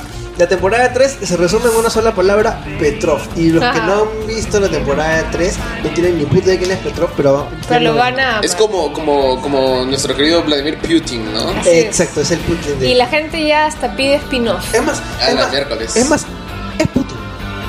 No, claro, pues. Es o sea, ¿Es interpretado por Vladimir claro. Putin? Sí. Es No, un no, hijo de. Putin. Ah, ya, así No, no, no, pero hasta se han conseguido un actor. Se parece. que es el hermano del que hace Hannibal en la serie. Se parece a Morphy en Robocop. Hablando de, de Putin, como está hablando de la Unión Civil y todo lo demás, o sea, Rusia tiene una, una política activamente Que es anti-LGBT. parte importante de la, es de, parte de- de la importante de la temporada, sí. ¿Ustedes creen Bueno, eso que- es- ha sido anunciado, que incluso las Pussy Riot aparecen en un Claro. capítulo, entonces eso no es spoiler. Pero, ¿ust- ¿Ustedes creen que se puede eh, generar, digamos, ah, uno de los ejes por los que se alinea el mundo sea por el tema de los derechos así civiles? Discriminación, LGBT y todo lo demás. Porque, digamos, cuando tú le señalas a los congresistas peruanos o a gente homofóbica aquí que, oye, pero cualquier parte del mundo civilizado en realidad está más abierto, digamos, a- ellos te dicen, pero Ru y, y le No, pero a es Rusia que- como es ejemplo. que ¿ah? no creo, porque tienes peores ejemplos eh, en, en- Pero ac- acá no les molesta que los mezcles con peores el ejemplos. Estado o sea. Islámico, Sí, sí, además Rusia Boko Haram, es más o cercano, sea, más cercano tienes- a, a países islámicos. Este, Claro. Claro, Pero acá felices cuando de, de- de emparentarse con Rusia y, y el Ah, Estado porque Islámico. claro, ¿ah? protegemos a la familia como los rusos. Comentarios. Enzo Romero dice, hagan la versión peruana jato de cartas como hicieron para Game of Thrones. Ya lo hice el otro, pero ya no, nos, este, nos, nos quitaron la idea. Chiqui Vilca dice, Seth Grayson es el personaje desperdiciado de la serie. Está emparentado con Dick Grayson, por con supuesto. Dick Grayson. Te apuesto que también matan a sus viejos en un circo. Spoiler. Osvaldo Marcos Andrade dice madre, la loco, serie ¿sabes con la escena de sexo, con las escenas de sexo más awkward que he visto. Y viene un pequeño spoiler de, de la segunda temporada. Y solo voy a decir la primera frase. A Michu lo invitaron a una anticuchada. bueno, por eso la intro fue A la Hudson. a- hasta el cuarto de Micho. Eh, Peter Bolivian dice, hablan de Agents of Shield, hablamos de Agents of Shield, está de puta madre, también cómo encajará a gente Carter en Age of Ultron, también hablamos de eso. y bueno, inevitable no ser hígado hoy con nuestros congresistas. También hicimos eso. Sí, hicimos eso. Roberto Ojeda Bazán dice, justo hoy empecé la tercera temporada por la puta madre, no le spoileen. Pero hablen un poco los, Demasiado tarde. pero hablen un poco los No, no capítulos directores. Pero hablen un poco los diversos directores de cada capítulo. Hasta Jodie Foster pasó por ahí, está creo. pautado, está pautado. Que ha, tenido. Un capítulo dirigió Jodie Foster, sí. Ya. Josué del Mar dice, ¿qué probabilidades hay que Carlos Tubino o Julio Rosas hagan una jugada ganadora y pueden hacerse presidentes? al- Tiene que poner spoiler, brother. Mercedes y Panaqué dice, denle con palo a los congresistas. Bueno, ya le dimos. Chuyaman como Frank Underwood, ya lo puso el útero. Miguel PMCG dice, ¿verdad? Voy a tener que ver toda la tercera temporada antes que me suenen los spoilers cuando escucho el programa. ¡Muy tarde! No, no vamos a spoiler la tercera. Eh, Rafael Ponce Acuña dice, ah, Rafa, dice, se, y se spoilea de esa temporada, mejor no entro. Otra vez, vamos a decir, no vamos a spoilear y con- hasta el final cuando digamos, esto es zona de spoilers. Francisco Horna dice sobre la ambientación en la realidad peruana. Bueno, también está pautado ahí en. Arturo Julca dice, Francisco Orra, no sé que te, eh, que te había secuestrado. así, ¿no? No, y él les dije que no me secuestró Francisco Horna. Fueron los influenciadores. Uy, ¿verdad? No hemos Digitales. hablado de esa. Al, final de- del programa. Carlos Porras dice, un saludo para todos los miembros del programa. If you know what I mean. Creo que el tema perfecto hubiera sido la unión civil. Vamos a hablar bastante del Sí, tema. Un abrazo, fuente, y ojalá pronto pueda ir de nuevo al programa. Miguel PMSG dice: Yo me enganché con mi esposa hace un par de semanas. ¿Qué? ¿Recién? No, a mí se me ocurrió otro chiste, pero mm, más maladito, así que nos quedamos con el tuyo nomás. ¿Verdad? Voy a tener que ver toda la tercera temporada antes que me suelten spoilers. Dice, Uy, el carajo, qué domingo mala fama nos- que nos ha hecho Carlos Bertelman con los ¿Ah? spoilers. Giancarlos Luiken dice, How I Met Your Mother, ¿para cuándo, por favor? Por favor, dice. Pronto, pronto, pronto. Mucho Gallardo, House of Cards a la perona solo si Francisco Palobajo es un santo varón obligado a, a- pero, puta, no entiendo una chota. Que es un corrupto de los mil diablos. Paul Gutiérrez dice, pueden comentar cómo se sienten cuando los apasionados fanáticos quieren ver en toda cosa que ven una referencia favorita velada a su serie, como que te cagan la onda de la serie o no. Bueno, se aplica Sí, muchas sí, sí. series, ¿no? O sea, Sí, tienen sí. los No, pero aquí, aquí. Bueno, ya vamos a hablar de eso porque es- está dentro de la pauta de- del tema, pero. A mí me pasó con Breaking Bad, que todo el mundo estaba, oh por Dios, Y Breaking con House Bad". of Cards pasa lo mismo y todos quieren compararlo con House Y con of Game of Cards. Thrones. Wow, claro, es como, como Hitlerman, es Lenderman, no me acuerdo cómo era Hindenburg. eh, sí, qué duro I am the one who knocks. ¿Algún bonus track del Langoy por todos los programas que no pudieron hacer? No. Joel Martínez Nanetti dice, una muy buena idea- una muy buena serie que te engancha en su primera escena, pobre perro, sí, pues, ¿no? Pero lo mejor para mí son los monólogos de Frank mirando la cámara. Simplemente geniales. Saludos Langoy, si no sufren por lo, lo- lo de la Unión Civil, si bien no fue hoy, será algo que de todas maneras se dará. Tienes toda la razón. Jesús Vilcapuma Salas dice, Chuiman como Frank Underwood. Ya lo dije. Llegó la hora, hora, hora, hora del Langoy. Oye, que es referencia a Jojo Bizarre Adventure, que, que lo mencioné hace un par de semanas. De puta madre que ya salió esta semana y no la que viene. Muy baja la serie, no hay nada más pingón que Franco bajo madera. Ha sido de las pocas series que ha, este, ha hecho que la vea todos los capítulos de correo como Game of Thrones y Breaking Bad. Ojalá haga un capítulo dedicado a How Your Man, Your Mother. Gonzalo Jorge. Palacios, grande Doug. Es el que más me gustó en la tercera temporada. El máximo, uh. Y lo que viene es un spoiler, así que no lo voy a leer. Al final, al final. Sí. Jorge Álvarez Martínez dice, no sigo la serie, aunque lo mismo me pasó con Game of Thrones. Y después de oír el Langoy y The God, me volví fan de la serie y los libros. Para la próxima hagan un programa sobre las películas de James Bond. Puede ser, ¿ah? Sí. ¿Qué? qué, qué? No, no. Las películas de James Bond. Aunque también tenemos un, este, ¿cómo se llama? Uno pendiente que podría ser Star Trek, ¿no? ¿Verdad? En, ¿Verdad? En homenaje a, a Leonard Nimoy, ¿no? Sí, sí. Esta semana se nos ha pasado. Sí, que ese día fue. Ha sido muy, muy complicada la semana. Bueno, eh, Joel Martínez, para terminar, dice: He visto todo Game of Thrones, no sé por qué. Y las escenas fuertes. Ah, también. Y las escenas fuertes son nada comparado al spoiler de la segunda temporada. Ya, vamos a ir ya una vez con el tema de fondo, así que. Sí, y aún quedan comentarios, ¿no? ¿Ah, ¿Así? Lo que pasa es que no sé por qué yo lo leo en un orden y ustedes tienen no, cualquier mira, acá orden. Bueno, acá he visto, eh, he visto bla bla bla bla bla bla bla. Sí, pues en realidad es un desorden, es un desorden terrible claro, queda uno de Jan Neeson. Pues, paso para saludar. léelo, léelo, léelo. Paso para saludar y expresar lo mucho que se les extraña. En cuanto a la serie, pucha, me quedé en los primeros episodios. Voy a tener que hacer maratón sabiendo los spoileros que son. No me quejé con God, con Games of Thrones, pero con este creo que me aguanto. En fin, estoy enganchado más con Gotham esta semana y continuamos con esa. Sin duda, abrazo a todos. Nos vemos en la Feria de la Cometa. Y bueno, gracias, Jan.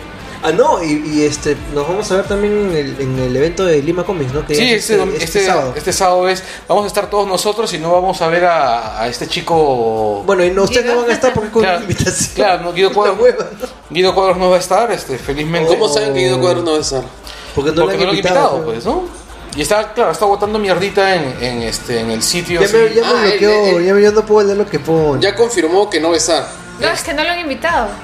Claro, no lo han invitado, es como invitación. Entonces empezó a quejarse de que él Ah, no ya, quiere. ya, ya. Él mismo dijo que no lo habían invitado. No, empezó a decir que él no quiere estar ahí porque es un sitio evento- era un evento de mierda, sí. Era un evento de mierda, claro, porque es un evento de mierda porque no está él. Y ¿Entiendes? básicamente entonces todos los eventos son una mierda porque ya nunca está él, porque nadie lo invita. Claro, o sea, y bueno, pues ese chico que es prácticamente una bolsa de abono. Oye, la gran- Bueno, la- un, saludo, un saludo para Guido Cuadros, este No, gran no. admirador de Fátima Tochi. Yo tengo que admitir que, No, que sí, al- algunos de los artículos de, de Guido Cuadros me han, me han dado risa. No, me no, divertido. por ahí No, y tiene algunas frases que son No, y magistrales. recomienda buenos cómics. Sí, sí, sí, sí. Claro, sí. No, claro, que buenos César lo ¿sabes? César, Sí, sí. claro. No, claro, que es que tiene buen gusto para los cómics, sí, sabe el tema. Sí, claro. Sí, que es insufrible, Ah, también. sí, también. Que es un imbécil, también. Bueno, no, le, no le he tratado en persona. pues. Ya bueno, no va a hablar eso. Este, podríamos hablar bastante rato, pero no te acabó. Vamos con el tema. Te sientes herido porque te bloqueó. Sí, lo que pasa es que, es que la verdad que nunca había pateado el tablero. Él siempre como que terminas aburriéndote de discutir con él, pero esta vez este parece que le dolió algo que le dije y me bloqueó. Pero bueno, vamos con el En tema. realidad le, le dolió que le dijeras, tira tu medicito y de repente te invitamos. Eh, Eso fue, fue. Esa fue muy buena, en realidad. Ya bueno, vamos.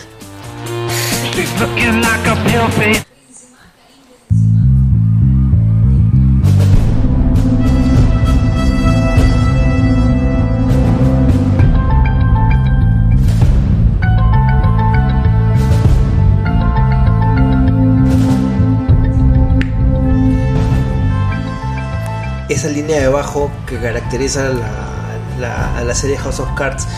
Eh, el tema es compuesto, me parece, por Jeff Beal, se llama el, el- autor. Bueno, es una canción que nos eh, previene pues de, de lo que nos espera, ¿no? Eh, es, eh, te pone en, el, en, en un, en un estado de un atmosférico bastante grave. Y bueno, básicamente House of Cards es una serie muy, muy, muy, muy brutal de lo que puede ser pues la, la política, no solo en Estados Unidos, sino en el resto del mundo. ¿no? Bueno, House of Cards, recordemos, es la adaptación de una miniserie británica que si no me equivoco tiene creo que cuatro o cinco capítulos nada cuatro más, capítulos. eh, que es basada también en una novela de Michael Dobbs, eh, que ha sido un político en, en- en Reino Unido.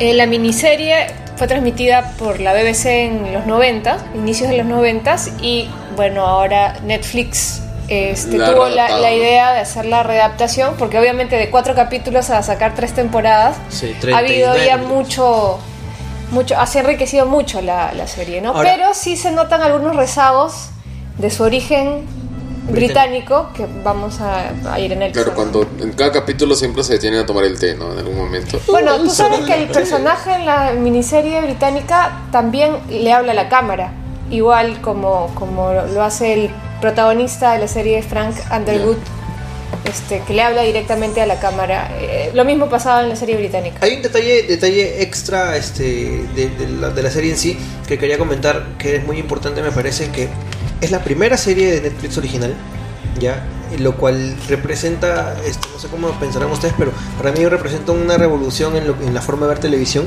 y sobre todo también porque se ha hecho este eh, bastante del planeamiento y el origen de la serie tiene que ver en recopilación de información de los este, clientes de Netflix.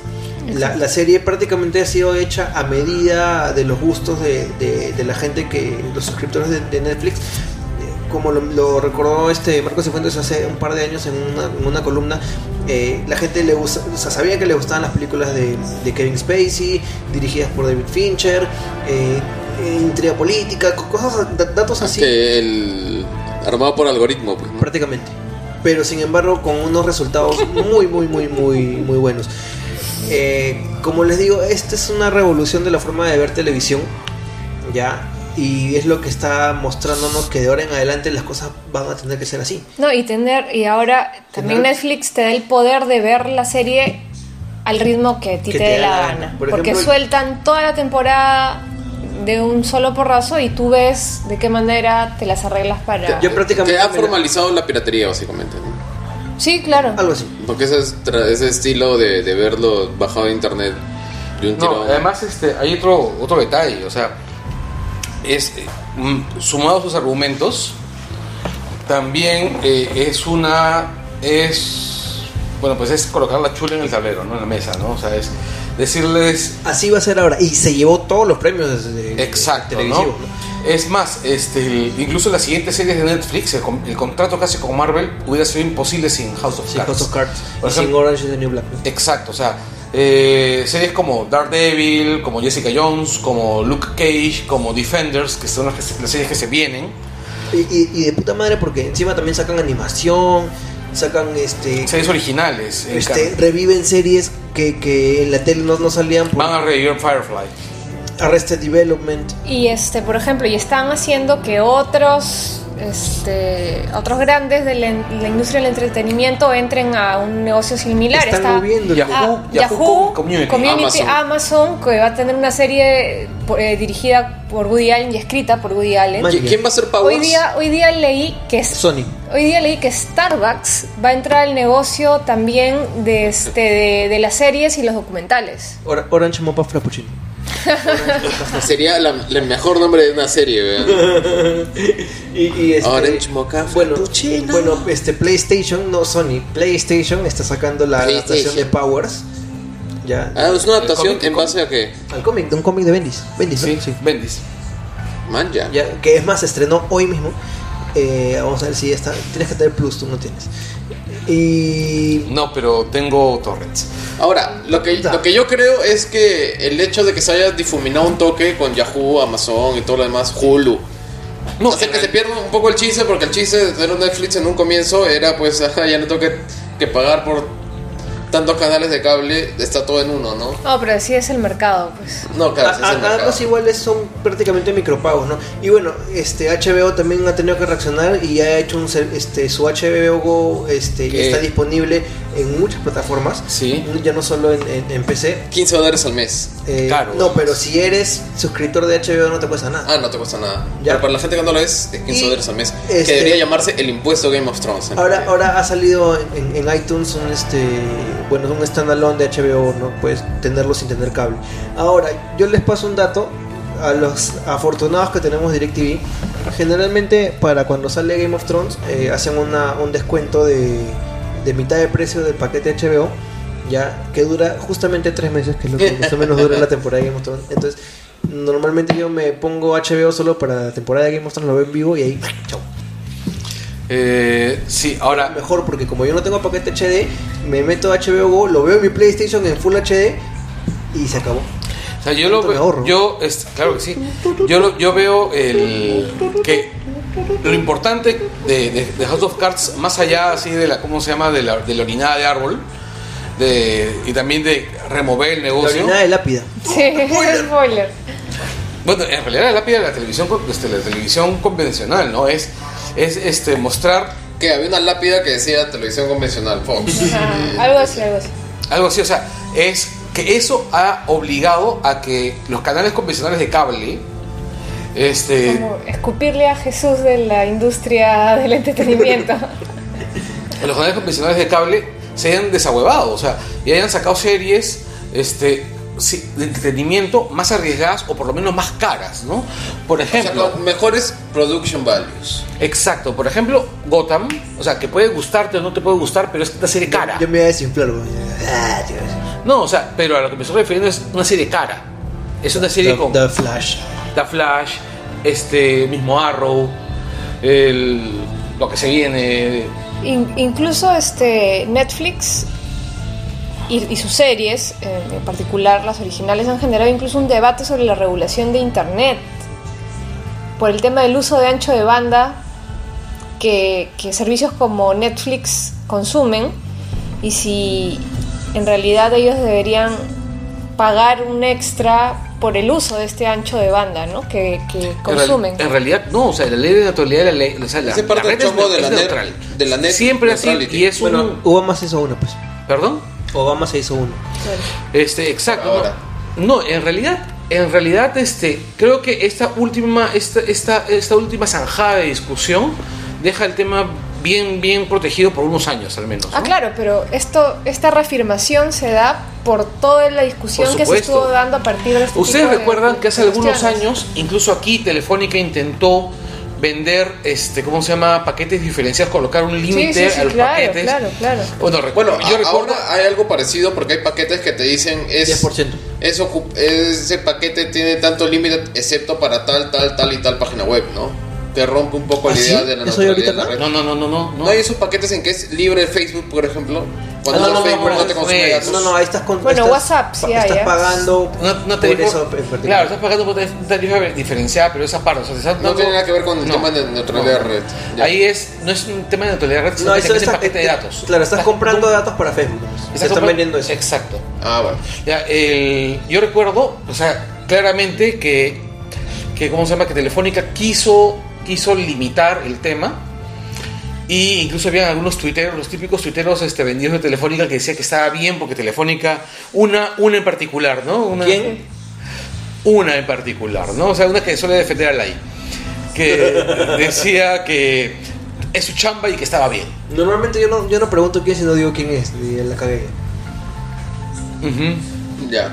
Ahora, cambiando de tema un poco, a mí lo que me ha sorprendido es que al toque, un toque, a- al toque le dieron bastante reconocimiento por parte de, del Emmy, ¿no? Yo pensé que, que la academia y que la- algunas instancias más formales se iban a demorar en darle reconocimiento a lo que esencialmente es una serie web. Un, un Mario de invocación. Claro, yo dije, bueno, pasará un par de años antes que le den cierto reconocimiento. Yo creo que los valores de prestigio que le metieron a House of Cards fueron lo que les permitieron arrancar. Claro, y el rebote fue tan, tan grande que no, lo, no pudieron hacerse la vista gorda. ¿no? Claro, o sea, el mismo año que se estrenó una serie web ya comenzó a ganar premios, o Bueno, sea, es que las dos primeras series han sido muy buenas. No, no se puede negar que este House of Cards y, y Orange. y Orange este, son muy buenas series.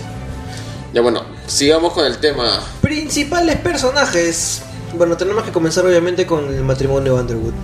La pareja, bueno, no voy a decir qué, pero bueno, el- los protagonistas es una pareja de esposos. Vamos, pero vamos a, a dejar claro los límites. Vamos ahorita a dar spoilers únicamente de la primera y, Y segunda, segunda. temporada. Bueno, ni tan spoilers por ahora. Sí, vamos a- Simplemente hacer es un- el panorama general Pero de nos la... vamos a cuidar bastante con los Sí. spoilers, por lo menos hasta la segunda temporada.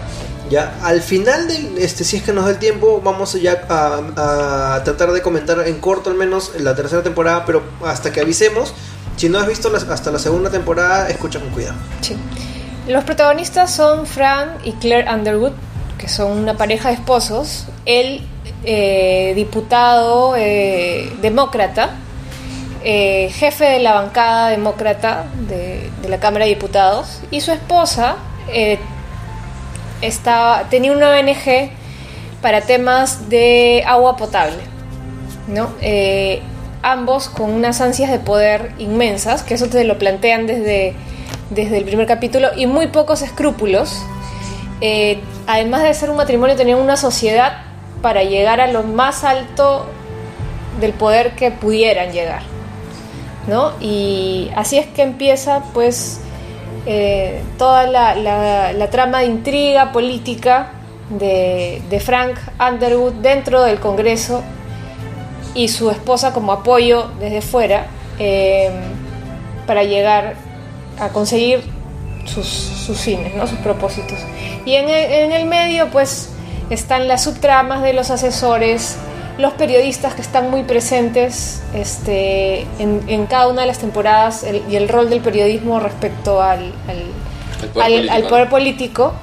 Este, eso es lo que yo creo que, que- que enganchó a la gente y la, la, la- la hizo fan de, de House of Cards. ¿no? Ah, eh, algunos secundarios tenemos a Zoe Barnes, que es esta periodista bastante eh, con bastantes ganas de llegar a, también al- a, lo máximo de, de- de la profesión eh, y que no duda en, en- en sacrificar pues este todo para, para llegar al, Darlo al- todo. al top literalmente. este, después tenemos a, eh, a la gente cercana a, a Frank Underwood. Su eh, asesor, Doug Stamper. Doug Stamper, que es eh, fuera de, de, de Claire eh, la persona más confiable que puede tener el Leal y confiable, sí. Eh, tenemos también pues a, a Russo, a- al congresista ruso. Claro, que es uno de los personajes este, más fuertes de la primera temporada, ¿no? Y con, con el que la gente enganchó más, ¿no? Porque también un diputado este, de perfil muy bajo, o sea, de muy poca relevancia, que tenía todos los vicios, todos los vicios, y era un chico, claro, eh, de, todo, ¿ah? Le entraba todo.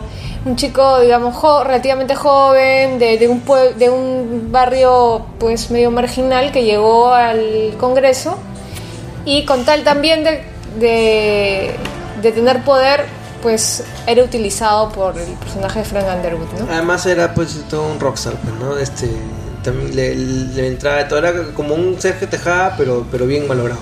sí, sí. Claro, también lo comparaban con Pablo Secada. Con Pablo Secada también, pero ese es malograzo. El, el- Sí. el- No te pases, pero se, te- pero se cae es.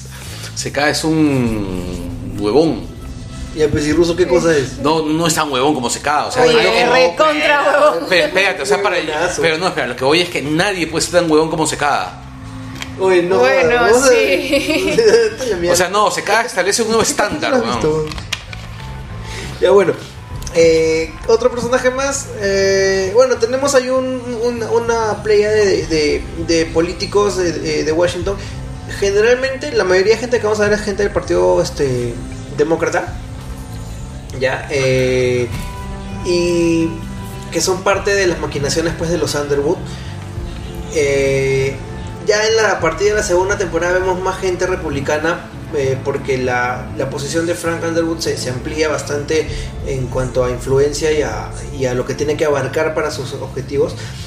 Eh, también tenemos por ahí algunos personajes que comienzan siendo accesorios a, a las maquinaciones de, Francis Underwood, eh, pero que terminan haciéndose muy, muy este, importantes al punto que tienen que ocuparse de ellos, ¿no? Como es la, la, este, la prostituta, ¿cómo se llama la, la- la chica esta? Ah, no me acuerdo el nombre, pero la, la prostituta que le siembran a Peter Russo este, para hacerlo caer de nuevo en el, en el alcoholismo, ¿no? No sé si tienes por ahí el nombre. Estoy buscando, estoy buscando. Me está buscando lista de prostitutas de House. of- Rachel, Rachel. Rachel, Rachel, Rachel. He puesto prostituta de House of Cards. Bueno, sí, lo que pasa es que la primera temporada es un poco eh, todo lo que Frank y Claire hacen y se deshacen de gente incluso para poder llegar a su fin máximo, que desde el momento uno es llegar a la cima del poder y ustedes interpretarán cuál es la cima del poder en los Estados Unidos, ¿no? Así es. Eh, también tenemos que mencionar a, a Remy Danton, ya un sambo así inmenso de dos metros que es un, es un es un recapo. Ya el, el pata es este lobista porque en Estados Unidos en el Congreso este ser lobista está regulado. Ya tiene estas puede ser lobista estás acreditado para ser lobista y es una parte importante de la labor política en Estados Claro, es Unidos el cabildeo, pues, ¿no? O sea. No es como acá que siempre es por lo bajo, por debajo de la mesa. Allá también es por debajo de la mesa algunas cosas, pero se trata de, manejar de la manera No, pero más acá estamos, transparente posible. acá, por ejemplo, los lobistas se lanzan a la presidencia o incluso la ganan, ¿no? o sea, es. como O Alan. son ministros. O claro, o PPK, ¿no? Que es Bueno, un lobista, ¿no? Remy Danton, pues que ha sido también. Remy fue este Asesor. asesor, jefe de gabinete de, de- de Frank hasta que pues ya se abre, se abre para ser lobista, ¿no? de- de- De- de la- del sector este privado. Sí, el sector energético me parece. Ajá. Eh, lo cual nos lleva a un personaje que aparece bastante en la segunda temporada, que es Raymond Tusk, que es una, Pensé que ibas a decir Raymond Manco. que es una un gran este antagonista en la segunda temporada de, de Francis El único que hasta ese momento Le como que le hace el pare, ¿no? Que como que le hace el pare. Pero ¿por qué le hace el pare? Porque era el principal asesor y financista del que en ese momento era presidente de los Estados Unidos. Garrett Walker, que es Don Huevón. Ah, sí, el más huevón El del más mundo. huevón de todos es el presidente. Ahora, esto, Cosito. esto me lleva a ver este, cómo quedan los rezagos de la serie británica. Porque si algo es poco creíble en, en House of Cards a veces, y ahí vi un artículo que incluso del Washington Post dice por qué House of Cards es la peor, la serie que peor refleja cómo funciona La el sistema americana. político de Estados Unidos. No Sí, es que este, en, en la segunda temporada se ve cómo Frank tan fácilmente puede mover los hilos para, que, para bajarse al presidente de los Estados Unidos. Lo, lo, lo comentaba así con Felipe hace un, hace un rato también. Este, es básicamente que todos son unas arte huevones y el único pendejo es, es Francis Claro. Y eso podría tener algún sentido en el sistema británico porque son los este los partidos que lideran el Congreso los que sacan o ponen al presidente, al jefe de gobierno. En cambio, y bueno, y si cambian las fuerzas en el Congreso va a cambiar el jefe de gobierno. En cambio, en Estados Unidos No es así, no es tan sacar así. un presidente no es tan O fácil. sea, no pudieron sacar a Clinton. Exactamente. No lo pudieron sacar a Nixon. En realidad también se lo sacaron. Claro. No, O bueno, claro, eh, claro, claro. también este spoiler la segunda al final tiene que renunciar. Sí, pero estaban a punto, renuncia porque, bueno, también No, es no. poco creíble esa parte porque casi que una carta conmovedora de Frank lo hace tomar conciencia, pero estaba a puertas de que lo, le bajen el dedo, entonces era más digno retirarse, ¿no? Lo cual nos presenta otro personaje del cual hablaremos después. También tenemos a Mitchum, al este al guardaespaldas de los Underwood, que vemos en la segunda temporada que llega a tener una relación Que hay, bastante que hay este, un componente de lobby gay en House of Cards también. Este, ay, podemos comentar el tema, ¿no? Sí, sí, porque ah, también uno de los, de los puntos a analizar es la relación entre Frank y Claire Underwood, ¿no? Si realmente están enamorados eh, o es una relación meramente utilitaria, ¿no? La que hay entre ellos. Bueno, eh, los demás personajes que podemos mencionar son más secundarios o, o adquieren importancia En- más adelante de la serie. Entonces vamos a, a continuar con lo que tenemos en la pauta. Eh, ya bueno, lo que, lo que hemos co- comentado un poco de lo que es el juego de poder en, en- Ujú. en Estados Unidos, básicamente, eh, y lo que es un poco la, la crítica a la serie, ¿no? Este, en Washington pareciera que hay pura, pura gente idiota que, que, este, que se deja manipular y tenemos a un gran pendejo que, es, este, que son los Underwood, ¿no? Cuando, cuando en realidad estaba lleno de lobos, ¿no? Sí, O sea, y bueno, eh, de todas maneras es bacán ver que en algún momento de la serie y en la tercera temporada también se ve que vamos a ver este a Francis Underwood enfrentado con alguien que sí le puede hacer con antagonistas ya. y un tema importante que hace que a mí a veces me dé cólera cuando comparan House of Cards con la política peruana es que estos personajes no hacen nada, por lo menos los protagonistas, no hacen nada por plata, por cutrear, lo hacen todo por poder. Sí, se zurran en la plata. ¿no? O sea, pl- la plata no les interesa. No es como aquí que por ganar, por pesetear, ratonear ahí este, unos Ferraris, este, venden su alma. Estos no, estos lo hacen solo por poder. Claro, o sea, acá les quitan el sueldo hasta, sus- hasta sus asesores, pues, ¿no? O sea. Sí. a ese nivel de, de pesetear ya se ha llegado acá. Exacto. Frank y Claire, ¿relación utilitaria o amor?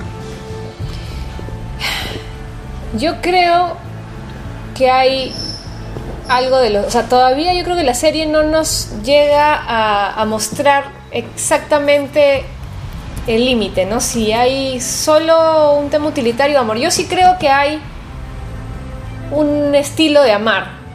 Sí, Un estilo de a mí me amar. parece también que puede ir por ese lado, ¿no? Pero que los, que los egos y las ansias de poder de uno y de otro van a hacer que es, ese amor vaya transformándose en otra cosa. O sea, de, de, to- de todas maneras, este, las dos primeras temporadas vemos que, que logran salir adelante de, de cuánta cosa se les, se les pone encima, gracias, gracias a, a la fuerza que se dan en- en- entre ellos, ¿no?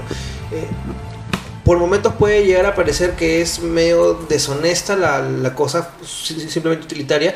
Por momentos puedes ver que hay bastante cariño entre ellos, este, momentos bastante tiernos, momentos en, los que eh, la relación es eh, bien básica, ya, donde se, se, limpian de, de- todos los objetivos que tienen y, se ve realmente una, una, una, una relación en la que se necesitan mutuamente.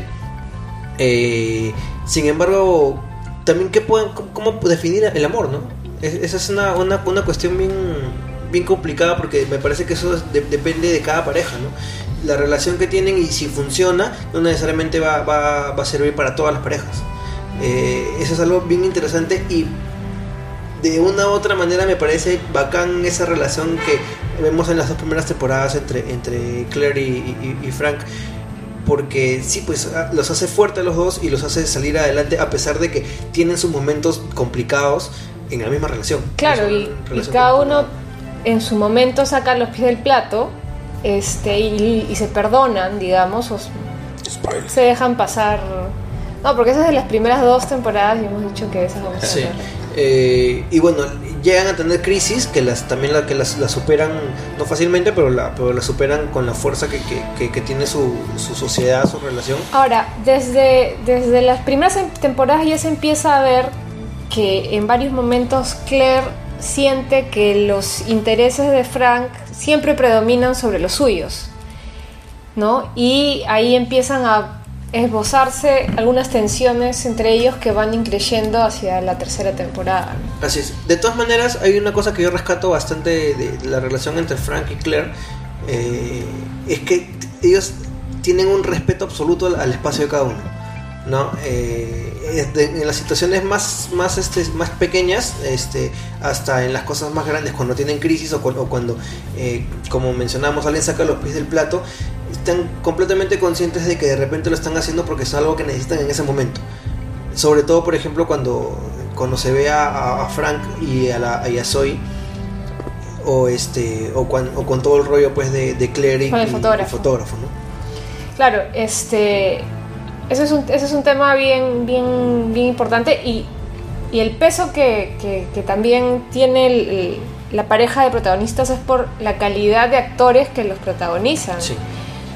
Este, Aunque sí Robin Wright me parece una excelente actriz y digamos de, de estar en el olvido creo que desde Forrest Gump no se le veía en ningún papel trascendente a House of Cards o sea a mí me encanta ella Bueno, encanta. estuvo en Río Místico, ¿no? Un papel gigante tiene también, sí, ¿no? sí sí sí Que tiene creo que la, la mejor... bueno es que hasta, hasta ese momento creo que seguía diálogo. casada con Sean Penn Además, el, el, este, Ah, ya no es Rob- Robin Wright Penn, ya no es. no hasta con un chivolo además esa presencia que tiene, que, que tiene este Robin Wright, esa mirada esa expresión claro, y, y siempre como que es perfecta en Sí. todo momento, este, como decía Felipe, regia, Claro, es regia. contra este, hasta Desde que cuando era está jateando la huevona. Cuando se desaparece tres días con el fotógrafo y con la, estaba con la misma ropa, estaba pero impecable, Impecable, igual. Claro, claro, claro. Oye, ¿verdad que, eh, quería retomar un, un toque el tema de, de, de las sacadas del pie de plato.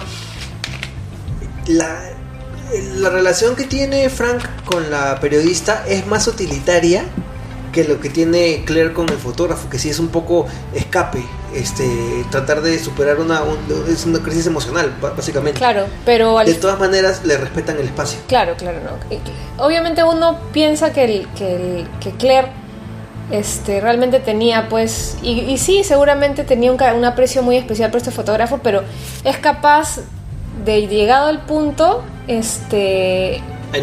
Ah, cortar. cortar, cortar y cortar, o No, sea, no, por lo sano, ¿no? eh, te, te- te lo digo porque la relación que tiene con el fotógrafo, este, realmente no tiene ninguna necesidad de existir para, para los objetivos de, de- de la pareja. Sí, sí, sí. En cambio, la relación con la, con la periodista sí, obviamente tiene una... Claro, pero en algún momento trasciende la relación de Claire con el fotógrafo y ella tiene que dar una vuelta de tuerca para utilizar. Y esa es una de las características de Claire, que de los momentos, digamos, en que tú crees que va a caer, logra darle la vuelta a la, a la situación en su beneficio, como por ejemplo toda la cuestión de la violación que sufrió cuando estaba en la universidad.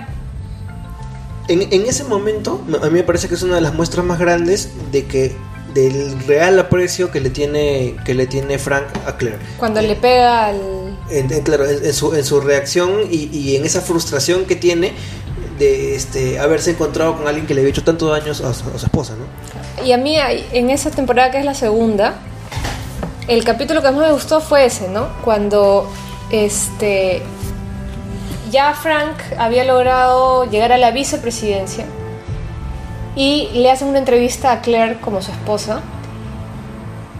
Y típica de entrevista este, malintencionada, se van por el tema de que ellos no tienen hijos. Y le insisten y le preguntan y le preguntan por qué no tienen hijos. O sea, como puedes, o sea, como pretenden bajarse una mujer exitosa, ¿no? ¿Por qué no tienen hijos? Y, le, y como ella reiteradamente decía que no, le preguntaron si alguna vez había hecho un aborto. Y ella dice que sí. Y pum, Y, pum. y entonces, dramón. claro, cuando creía la periodista que le había cagado a ella, este, ella da un giro de tuerca y dice que a ella la habían violado cuando estaba en la universidad y tuvo que abortar. Y para su suerte, cuando ya pues eso podría haberla hecho pues caer totalmente, entra una llamada telefónica a denunciar a la misma persona que la había violado. militar. Porque ella tuvo el coraje de decir con nombre y apellido quién había sido, arriesgándose pues a, todo, ¿no? a todo. Sí, y, una, y una- un soldado americano también salió, ll- llamó y, y le, le dio más pie de lechera. Sí, sí, o sea, en realidad se la jugó y le ligó. Así es. Bueno, eh, nada, habría que, que mencionar algunos de los directores de los capítulos. Eh, primero, David Fincher, eh, este gran director, este es estadounidense, ¿no? Sí. Fincher. Sí, estadounidenses. Este Joel Schumacher, que no es un director de mi de mi que, que- que yo aprecié mucho, pero la verdad que no lo hace ningún no, no- no lo hace nada mal en, en esta en esta serie. Este, es que tengo en la cabeza los Batman. Los batiniples. No, y David Fincher ha sido, yo creo que, el- que en porcentaje este, dirigió más de los capítulos de la primera y segunda temporada hasta que se fue a dirigir eh, Gone Girl. Y ya. Ya. salió, ¿no? Este, bueno, la, la, la serie está escrita por Bill Willimon, ¿no? La mayoría de, de- de episodios. Eh, después, James Foley, no lo conozco, James Foley, ¿qué, qué dirigió él? Sí, es un, direct- es un director medianamente conocido, no es eh, súper conocido, pero ahorita te digo las películas que dirigió. Jodie Jodie Foster, Foster. un capítulo este, lo dirigió. Y Robin Wright ha incursionado también en la dirección y ha dirigido algunos capítulos, por lo menos tres o cuatro recuerdo que son dirigidos por ella. Vamos entonces a hacer un pequeño recuento de los principales sucesos de la primera y segunda temporada. Felipe no ha visto la serie, lamentablemente le vamos a estar estamos jodiéndole la serie, pero bueno, no, parece Así que no, es la vida. no le ha gustado mucho, así Vi el que primer capítulo ah, y no, no, no, no, no me prendió, si les, si les soy sincero, muchachos. eso también suele pasar, pero también como estamos conversando, ¿no? Que cuando tienes mucho hype con una serie, ¡oh, sí, claro, creo que el, el hype estaba tan alto. Y ya, pues, es como Fátima que cuando vea Game of Thrones le va a llegar el pinche. Ah, de hecho. No, pero este, el primer capítulo de la serie no te dice mucho, pues. No, no, no te dice mucho en realidad. Claro, tal vez el mismo hecho de, de cómo ha sido fabricada para ser vista de un tirón, o sea, la temporada sale completa.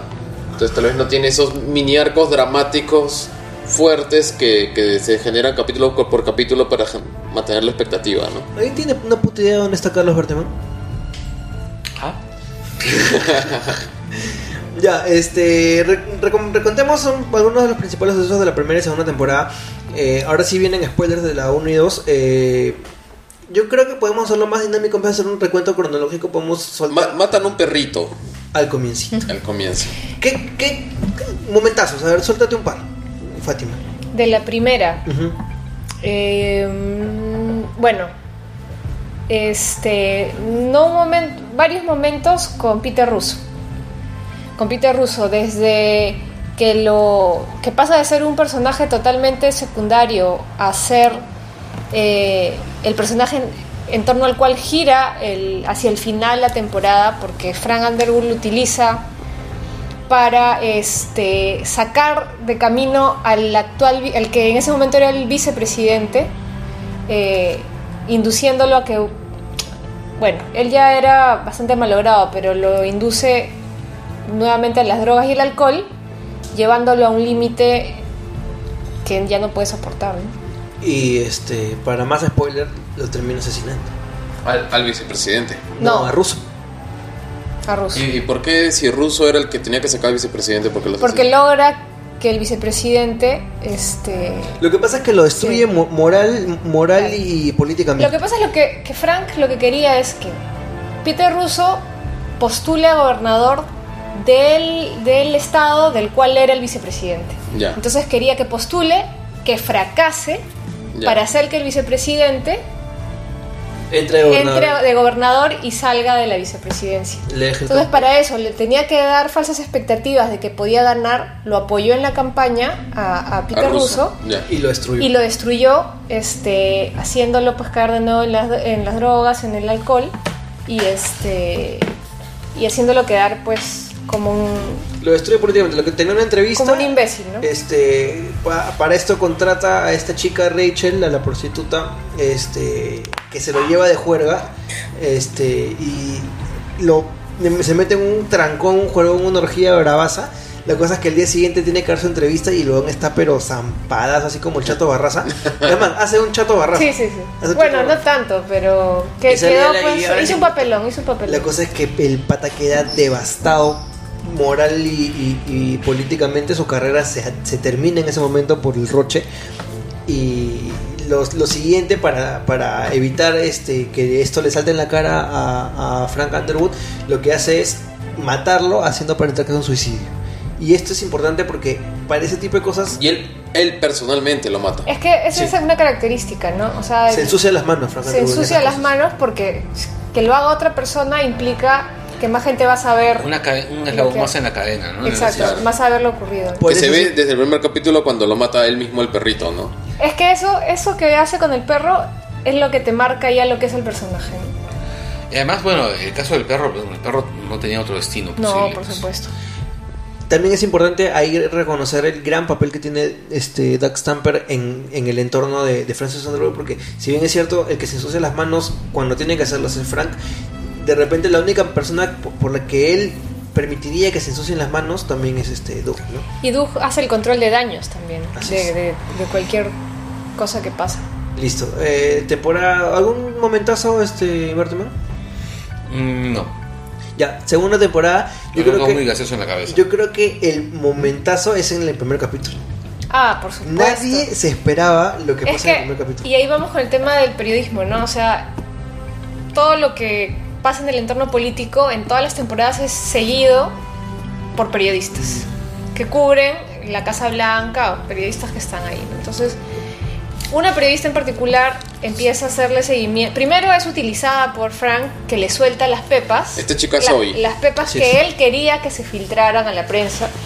Eso la beneficiaba a ella porque de ser una, una, Una más. pulpina. Una pulpina. De, de- de logra- rebo- de- de voltear noticias. de Claro. hacer noticias de combate y esto es guerra. logra tener pues portadas, logra tener rebotes en prensa que nunca se imaginó, entonces Salir en la tele. claro, entonces le servía a ella, le servía a él, entonces tenían una relación así, bastante utilitaria, ¿no?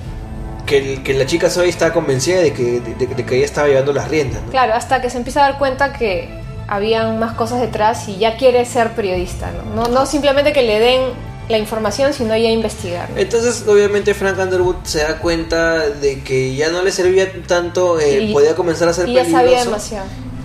Y en un giro de los hechos inesperadísimo, en el primer capítulo de la segunda temporada, Frank Underwood le empuja a, lo- a- a los, a los rieles de- del metro. Y ese momento es Claro, que te nadie queda- se imagina.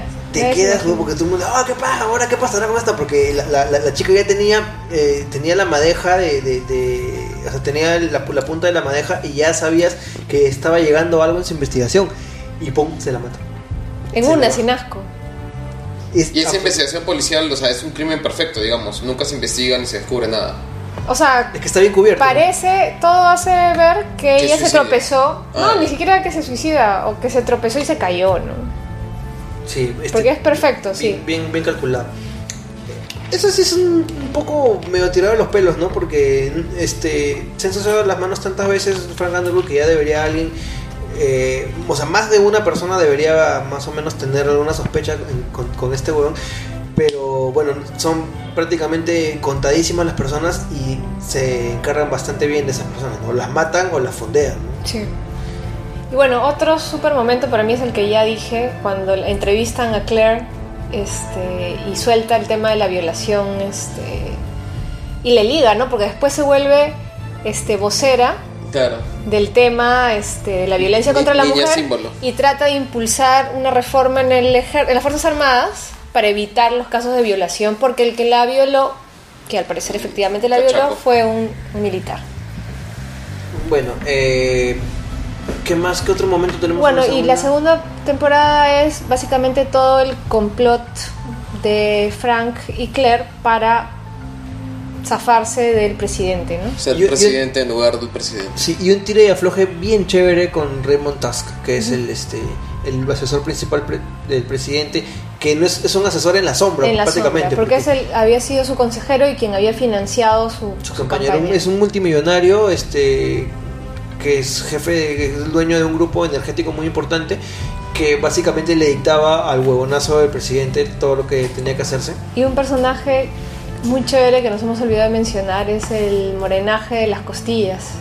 Ah, ahí, ese es, me parece que es importante también para, para mostrar un, un aspecto de, de Francis Underwood, que si bien es cierto que en todo momento es un monstruo, eh, también te das cuenta que puede mantener ciertas eh, ciertas lealtades, ¿no? Fuera de, de- lo que es este de lo que es su esposa. Eh, y en general, pues en, su entorno más íntimo es una persona absolutamente leal. Y la, una de las muestras más grandes es este el dueño de, de- del restaurante de costillas, ¿no? Este, ¿Cómo se llama este tío? No me acuerdo el nombre del tío, a ver, busca, pero es... O sea, Frank tenía un origen muy pobre, muy pobre. Entonces, este...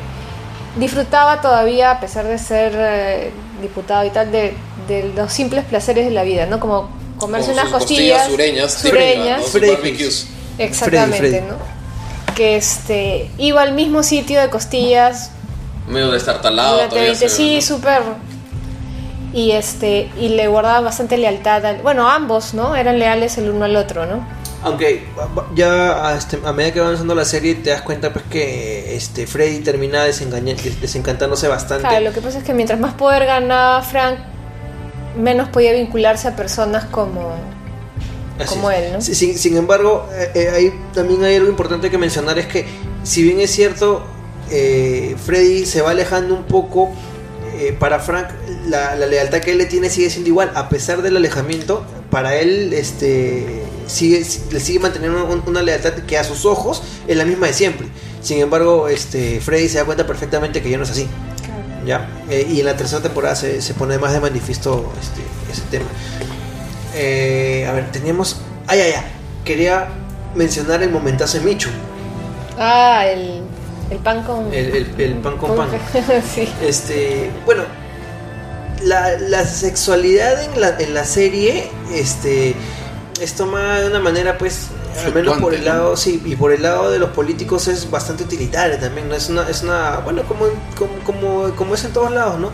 Este, es parte de la intriga, ¿no? Es parte, de, te, te da poder de chantaje, te da una Claro. posición de ventaja. O sea, bien Es una Juego de Tronos. poder el, el sexo al final, ¿no? Sí, y este también te sirve para comprar lealtades eh, y, apuntalar pues este relaciones que, que van a ser importantes a, la- a la larga para, para, para los objetivos de, Frank Underwood. Entonces tenemos lo que pasa pues con su guardaespaldas que es Michu. Eh, a cuenta cómo lo... Bueno, primero un, un episodio previo este, que, que explica un poco luego lo de Michun es que este, en una visita que hace Frank a su, a su universidad, a su college, se reúne con sus amigos, se van a chupar para recordar buenos tiempos y se devela ahí que Frank había tenido una relación con uno de sus compañeros este, del, del college, ¿no? O sea que pateaba con los dos pies. Este, lo vi gay, lo vi gay. Entonces, bueno, ahí queda el tema de su bisexualidad, por lo menos, ¿no? En el aire. Hasta que llega esta escena con el, el, el leal guardaespaldas, que es Michu, que uno... está como, que, me, como que claro, medio con Roche, ¿no? ve- y tú veías en los, en los capítulos y no sabías si coqueteaba con Claire o con Frank o a quién le era más leal, ¿no? Hasta que con los dos, pues, Bueno, me la aseguro, digo. Sí. Llega momentos, no, y, y son los mismos Underwood que, que dicen, ah, no, pues este güey tenemos que de alguna manera este, ya pues tenerlo acá como fijo, ¿no? Y ya pues este, se les ocurre hacer un menage a trap. ¿no? Y es una escena pues bastante, eh, no sé cómo, cómo, no sé si decir completamente incómoda, pero es como que desconcertante, ¿no? Es como que, ay, mierda, ¿qué chucha está pasando? O sea, no, no fue, digamos, cubierta de una manera erótica, sino de una manera rara. Bueno, no fue Oh. explícito, o sea, llega a un punto, ¿no? La escena, no es que se ve que Claro, estén en la cama ni nada, ¿no? Sí. Pero es claro que O en sea- eso termina, ¿no? Claro. No, y... eh, No lo digo, o sea, no fue hecho como, como de una manera excitante, o sea, no fue hecho como de una manera sensual. Bueno, para Michun, es- Michun está feliz. Sí, ¿no? obvio. Michun Claro, está- el personaje sí imagino, pero, de cara al público, digamos. pero, o, sea, con- Más desconcertante que otra cosa. o sea, de hecho, este, Michun es muy cercano a ellos, pero obviamente no tiene ni idea de, de toda la demás mierda que hacen estos Claro, él simplemente daría la vida por defenderlo. ¿no? Sí, y ellos apuntalan eso con, con, con, ese, con esa relación que hacen, pero se siente pues... eh, es complicado, es, es complicado describirlo, pero es- está medio camino pues en- entre la que, puta, qué pendejos estos huevones, cómo, cómo, cómo lo, lo engatusan al pobre hombre, y por otro lado es que, oye, puta, se están tirando entre todos estos huevones, que, que, que este, in- qué inadecuada esta huevada, ¿no? Claro. O sea, que nada que ver. O sea, estaba como... Y al día siguiente, felices de la vida, como si nada hubiera pasado. vamos a. Hacen todas sus bodas como normalmente lo hacían. Oye, Carlos Verde, ¿por qué te pasa? vos? ¿Tú, ¿Mm? ¿Dónde estás, weón? Celebrando, la, celebrando el resultado de cristal. Sí. Ya, este. A ver, ¿qué más tenemos? Tenemos. Lo que pasa es que Carlos Verdeman no se emborracha, sino que su cerebro, cada vez que está en un estado de, de extrema alegría, segrega un, un tipo especial de serotonina. Bueno, eh, a la, a la segunda. Por la segunda mitad de la, de la segunda temporada ya vemos que.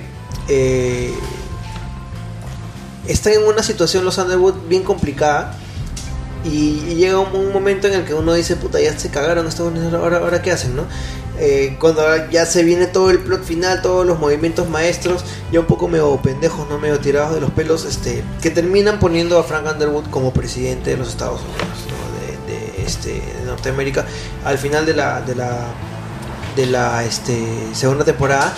Lo que yo rescato de ahí es que lo más rico de este tema es que por fin pues a, Frank Underwood se le ve como alguien vulnerable a este o sea ya no todopoderoso de, de, de- de hacer todo lo que le da la gana de hacer las manipulaciones este que a él le parezcan para conseguir sus objetivos sino se le planta pues un némesis como Raymond Tusk ya este y en un momento ya sí parece pues que ya no hay nada más que hacer y ya está jodido pero ya pues se sacan un as debajo de la manga y terminan este ganando la presidencia entonces yo creo que este es el punto en el que podemos comenzar a hablar de la tercera Sí, Ya, pongan este, el spoiler alert. Así que ya saben, esto es. A partir de acá viene spoilers de la tercera.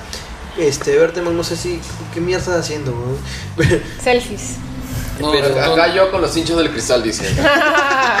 Mentira. este, y ya vamos pues con la con spoilers de la tercera. Spoiler. Spoiler. La tercera temporada. Deberíamos tener una, una alarma de audio, una, una- una alarma que es spoiler, así tipo alarma, alarma submarino, ¿no? En la tercera temporada ya vemos a, a, a los, a los Underwood en lo que es- parecería ser el- el- la cúspide de lo que ellos buscan, ¿no? Eh, que es la presidencia. Pero. Ahora, hay que tener en cuenta que Frank era un presidente, digamos, interino, interino, ¿no? claro. O sea, no había sido electo, que es lo que él aspiraba a. Además él, hacer, él dice, bueno, la democracia está sobrevalorada, ¿no? Como justificando su, su, este, su ascenso al poder. Eh, ahí el tema es que cuando uno pensaba, pensaría que ya el camino ya está, o sea, el objetivo está conseguido, es cuando todo se pone más difícil. Claro, pero mientras más poder acumulaba, más expuesto estaba Sí. A que otros le quisieran hacer lo que él hacía antes. Aparecen más periodistas, aparecen más políticos, este, los políticos ya dejan de ser tan cojudos, este, y hacen las, se, se le, hacen, le hacen jugadas, lo arrinconan en su propio, en su propio partido, eh, en el partido, este, en el otro partido, en, el- en lo- los este, republicanos, y ya llegan situaciones este, bastante, bastante difíciles para él, como cuando entra pues, este, a tallar la política, la, política exterior, ¿no? Ahora, claro, se muestra cómo ya estar en el poder es súper difícil este, y mucho más difícil que estar en, la posición es, expectando el poder, ¿no? Entonces lo que, me, lo que me gustó esta temporada es este enfoque de- deja de ser eh, efectista en algunos aspectos, como hemos visto en las primeras dos temporadas, donde han habido muertes, cosas muy explícitas, a ir más netamente a la intriga política, sin mayores sobresaltos, digamos, este, como asesinatos y ese tipo de cosas, Así es. y de intriga política y internacional, incluso geopolítica, ¿no? Que hubiera sido, por ejemplo, tranquilamente hubiera podido haber un crossover con Homeland, por ejemplo, en esta temporada, tranquilamente, por cómo se aborda también la política exterior, ¿no? Ahí este hay también varios momentos importantes ahora hay una cosa reforzando lo que tú dices es que ya ves que muchas veces Frank An- Underwood que normalmente no daba puntadas sin hilo y cuando disparaba este disparaba a matar ya este hace cosas que terminan saliendo reventándole la cara y, y, y poniéndole en una posición peor de la que estaba antes entonces ya lo ves comenzando a fallar actuar erráticamente Estaba como la Villarán, que no le ligaba una. Exacto. Este, y, ya está en un plan de, de no tanto actuar según lo planeado, sino este, tratar de apagar el incendio que se le acaba de, nacer. Y bueno, es innegable la importancia del personaje pues, de Petrov, ¿no? que es Vladimir Putin. Claro, en realidad es el personaje que, digamos, la gente ha querido más y con el que se ha enganchado más, porque... El presidente de Rusia. Eh, cuando em- eh, empezaba pues la serie de manera lenta tal vez esta temporada eh, llega Petrov presidente de Rusia y y, Y lo- lo to- remueve todo. Y lo llega remueve montando todo. un oso como Putin. prácticamente. casi, casi. Prácticamente. y este y hay un capítulo muy chévere donde participan Pussy Riot Ajá. y se toca el tema también de este La unión civil incluso ya de- de- del, del trato a los homosexuales en Rusia ¿no? Yo no he visto aún la tercera, la tercera temporada. Pero vas a decir algo. Ya te lo spoilearon todo. Sí. No, no, en realidad mi pregunta iba, iba este, por el lado del desarrollo de unos personajes. O sea, en realidad yo recuerdo bien hacia, hacia el final de, la primera, de las dos temporadas que, que- que he logrado ver. En el desarrollo del personaje al final había un, un rasgo de, de- de fragilidad, así como de contención en el personaje de Underwood. ¿no? O sea, como que en algún momento se iba a quebrar por algún lado. Misteriosamente no se quiebra. Bueno. Está tratando de, de, como sea salir adelante. Bueno, hay un capítulo en que es- llora y eso no Ah, lo habías visto en, Ese es cierto, en es cierto, ese es cierto. ninguna Y ahí se temporada. ve- anterior. es importantísima también la presencia de, de Claire. Claire, por supuesto. Claire, Claire lo sostiene, ¿no? Este, Lo recoge. verdad, me, me olvidado eso. Prácticamente lo, lo- lo recoge y este, ya. lo recoge. lo recoge. ya, pero hay una cosa que me parece recontra bacán, este, es toda la, la historia alterna, este, la historia extra, eh, prácticamente es un, es un spin-off, ¿no? Este, de Doug. Claro. toda su Doug termina muy mal en la segunda temporada termina prácticamente muerto ya y, y vemos su retorno este desde de su caída y llega a lo más triste que, que puede llegar una persona hasta volverse a levantar a punta de la lealtad que le tiene a, a- a Frank Underwood Esa era su motivación al Sí. final, ¿no? Recuperarse para volver a trabajar con, así con es Frank. y, y es bien interesante esa, esa, esa parte de la historia Claro, pero es un- para- se, se desarrolla paralelamente a la historia principal y solamente eh, intersectan en algunos algunos puntos. momentos, sí. En algunos puntos, sí. Y este y vemos que, que realmente qué cosa es lo más importante en su vida. Vemos que básicamente lo que le causó la caída, vemos que, que, que Duke se enfrenta a eso al final de la temporada y termina literalmente enterrándolo. ¿Ya? En fin, pura- pura, este, puras cosas literales son eh, Eh, y regresa pues a, la posición que le pertenecía por derecho, ¿no? Este, que es este jefe de, de asesores de, de Frank Underwood. Y te das cuenta pues que tener una, un, un, este, un, un- alguien como, como Doug Stamper en tu, en tu equipo es algo que todos quisieran tener, ¿no? Es alguien, Alguien tan leal. sí. que puedes, Sí. o sea, prácticamente Stamper se va hasta el infierno, lo más bajo que puede haber, recae en su, en su, en su alcoholismo, este, su vida es prácticamente destruida y a punta de, de- de- lealtad es que regresa. ¿Y cómo será eso, esa situación que implica tirarse abajo este, candidatos presidenciales dentro de su, de su regreso, de su, de su regreso a la, a la gracia, ¿no? Hay, hay que, bueno, voy a decir un, un par de temas. Primero, que aparece la competencia más directa de, de Frank Underwood para las siguientes elecciones, que es Heather Dumber, que es este, había sido, digamos, la procuradora del Estado y se, y se lanza a la presidencia. Que y yo- ver, yo ¿no? fastidio, sí, nada que ver, y esa es una de las críticas que le hacen, ¿no? Porque normalmente los que candidatean a la presidencia de Estados Unidos son diputados o senadores, no más. Y de gran perfil. Y de gran perfil. Este, que por comentarios que he leído en redes sociales es la diosa de los pepecausas. O sea, los pepecausas peruanos quisieran este, una Heather Dumber en el Perú.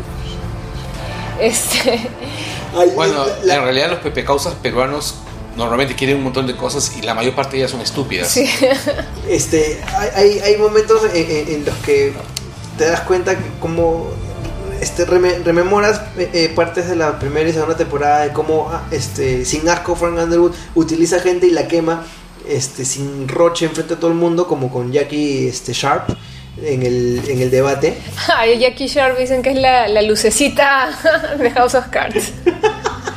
Oye, la pobre Jackie Sharp es destruida, pero me parece que eso va a traer cola. Ah, por supuesto. Bueno, trajo cola ya en, en- en la tercera temporada porque ella debía endosarle los votos, sus votos a Frank y se los termina endosando a Heather Dumber. A pesar de que, de que, de que gana el caucus este, Frank Underwood, eh, yo creo que la, la partida de, de, de Jackie Sharp, que es una partida sin asco, este, o sea, rompiendo todo, la consiguiente partida de, de Remy Danton, eh, a pesar de que le deja el espacio a, a, Doc A Doc. Stamper, este, igual es importante la, la pérdida de un cuadro como, como Remy Danton. Y eso sumado a la que, y spoiler final, la pérdida de Claire Underwood, este, es lo que va Ah, pero, pero, pero no, no nos saltemos eh, ese tema, porque es importante y yo creo que Claire se roba un poco el protagonismo en esta última temporada. Sí, de la mitad hacia el final, porque se muestra la agenda que tenía Claire y cómo ante la potencial caída de, de Frank, porque con todos los problemas que se, le, que se le venían encima, lo más probable era que no pueda lograr la presidencia en el siguiente mandato. Ella decía, esta es nuestra última oportunidad y si yo no consigo algo ahora, todo el esfuerzo que, que hice para traerte hasta aquí va a ser en vano. Entonces primero le pide ser embajadora ante la ONU, la esposa del presidente, o sea, él se tiene que tragar el sapo de por encima del, del Senado, este, ponerla como embajadora ante la ONU. O sea, Nadine, Nadine. La han- es- también la han querido comparar con Nadine y me parece nada que ver, o sea, no tiene nada que ver Nada que que con Nadine, nada que ver. Pero este, él accede, o sea, Frank en esta temporada de lo más permisivo, porque todo lo que le pedía a Claire, él le daba, él le daba, él le daba. Lo que pasa es que comparar a Claire con Nadine es como No, pues, es, es es que asumir sí, que, que Frank es mala. Imagínate, no hay forma, Ya, pues. entiendes. No hay Y, forma, este, no hay forma. Mira, Humala no llega ni, no llega ni a ruso, creo. Puta madre. Mala en Todo un realidad. recontrapulpinazo, así hasta la Sí. So, en realidad yo a veces me pongo a pensar quién es en realidad quién es más pulpín, Humala o Tubino. No, no. No, pero no, uno- no tu vino no es un pulpín, tu vino es un es huevonazo. un huevo. Y Humala qué cosa es. No, pero, pero Humala sí te das cuenta pues, que es un, un, este pelagato. No, pero piensa esto, Humala ha sido formado por un viejo obsesionado con la toma del poder y su viejo ha, ha formado a todos sus hijos con la idea de que algún día lleguen al poder. Y uno lo consiguió. Uno lo consiguió, pero el tema es este, es Humala es como el coyote con el correcaminos, ¿no? En ese episodio en que después de no sé cuántos años persiguiéndolo, por fin la agarra y no sabe qué hacer con él, ¿no? Ya, pero ¿sabes qué pasa con, con Humala? O sea, o sea, Estoy seguro que el- Frank el- sabría qué hacer con el poder. Ah, sí, sí, No, obviamente. Este, aunque por momentos lo sobrepasa, pero este eh, Isaac Humala crió a sus hijos para, para esto, pero cuando te das cuenta tienes a un, a, a- a un presidente que no sabe ni hablar, pues. Entonces, eh, básicamente Isaac Humala es una porquería de, de formador, ¿no? Porque- Ah, sí, de hecho es una No, porquería. definitivamente, definitivamente Y es... bueno, y tenemos una porquería de, de, de, este, de electorado para haber escogido a, a semejante pelmazo, ¿no? Bueno, es- pero tampoco teníamos muchas opciones. No tenía muchas opciones. Y ahí, mira, vamos a hablar de política peruana. Yo la, la- la última vez que, que fui a cubrir algo de, de Humala fue en este en la COP. ¿Ya? Ya, eh, no estoy seguro si fue ahí, pero, pero este, estuvo Peña Nieto. Ya que Peña Nieto no es que sea un excelente político, tiene graves problemas este, ahorita en, en México. Peña Nieto es un imbécil pelear. pero escuchabas hablar a Peña Nieto y ahí escuchabas hablar a Humala y qué bestia. Pero es que hay una diferencia. pues. Peña Es que ya Nieto, son otras categorías. Peña ya. Nieto es producto de un partido organizado Ya, y, y- y es, y es el producto de, de todo un trabajo de bases. Exacto, y Peña Nieto eh, actuaba mínimamente, parecía un estadista. y Parecía, aparte, lo menos. y, y además tiene nociones de protocolo político y tal cosa. Exactamente. Ya, pero bien, pero Oscar, no vas a pedir ese tipo de cosas a un político peruano porque en el Perú no hay partidos. No, lo que pasa es que yo lo quiero pedir porque nadie lo pide. O sea, No. estamos tan acostumbrados a tener, a, tener, a tener gobernantes que no son nada estadistas. Este, que es, Y es que más- a, a nadie se le hace raro ver a un, a un- a un presidente que realmente no sepa ni hablar. No, y es más, hablemos del el único presidente que hemos tenido que es salido de un partido político organizado. Es tremendo ratero. Claro, Alan García, o sea, todo el mundo se la pasa hablando de las dotes de orador de Alan García. Alan García dice pichuladas. Sí, pero es que Alan García habla Pero estupideces. es porque creo que ya quemó, ¿ah? Sí, no ahora, no ahora, pueda. ahora habla bastantes estupideces. En los 2001 también las En decía. el, en, el, en el 2006, o sea, ¿te acuerdas cuando hablaba de los Transformers? Claro. Ya, ya pues.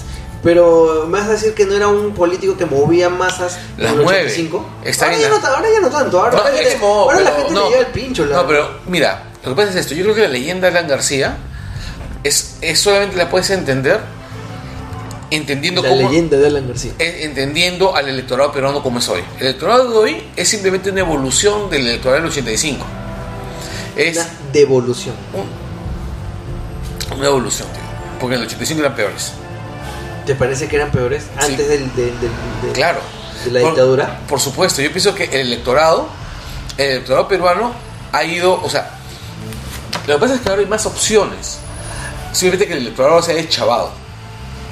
Antes, lo- los partidos son los que han empeorado. Yo creo que, que- que el electorado de ahora es peor porque es resultado de 10 años de embrutecimiento constante este, por el lado de... Por, Mira, por ahí hay- ha habido embrutecimiento, pero entonces el- la educación en los 80 no ha sido mucho mejor.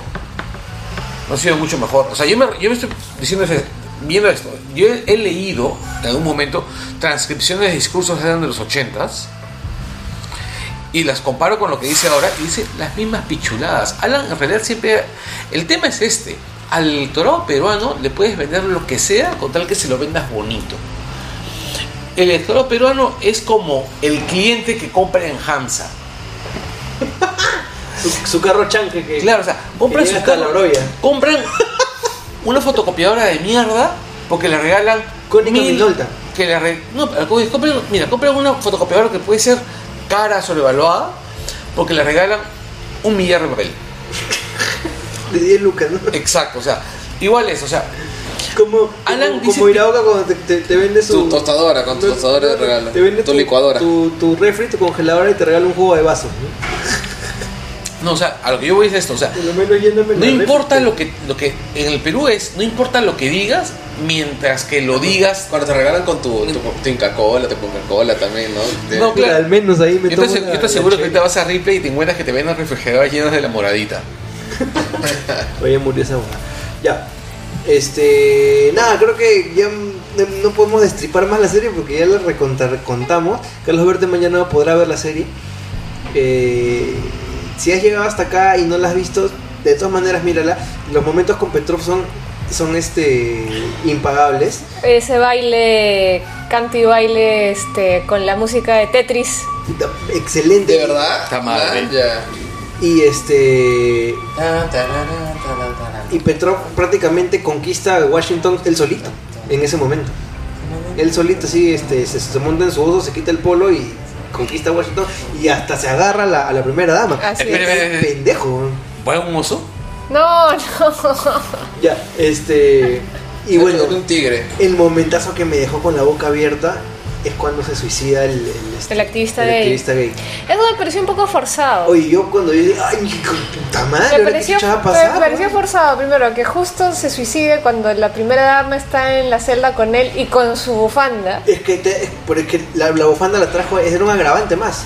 Ahora, ahora- Y, y segundo, ese speech que se manda Claire, ella que es tan fría y calculadora, o sea, que, que que, se comienzas a ver mande... el, el quiebre. pues. Claro, que se mande con ese speech, bueno, sí, es, es un quiebre, este, no sé qué tan calculado, qué tan sentido, pero lo que sí me queda claro es que ante esta crisis, digamos, de, de poder, ella se empieza a dar cuenta que ella tenía un respaldo y que ella podía bailar con su propio pañuelo y no necesitaba ser la sombra o estar detrás de, de Frank. Ahora yo te digo que no era calculado, ¿sabes por qué? Por el simple hecho de que eso, a- eso trae muchísima cola y lo- lo- los pone en una situación muy vulnerable. O sea, lo- en realidad lo pone en una situación vulnerable a Frank como presidente de los Estados Unidos, pero ella gana simpatía. claro, claro, Entonces, claro, claro. Eso, es, eso es algo que ella también se da cuenta que puede capitalizar. Pero hacia el final.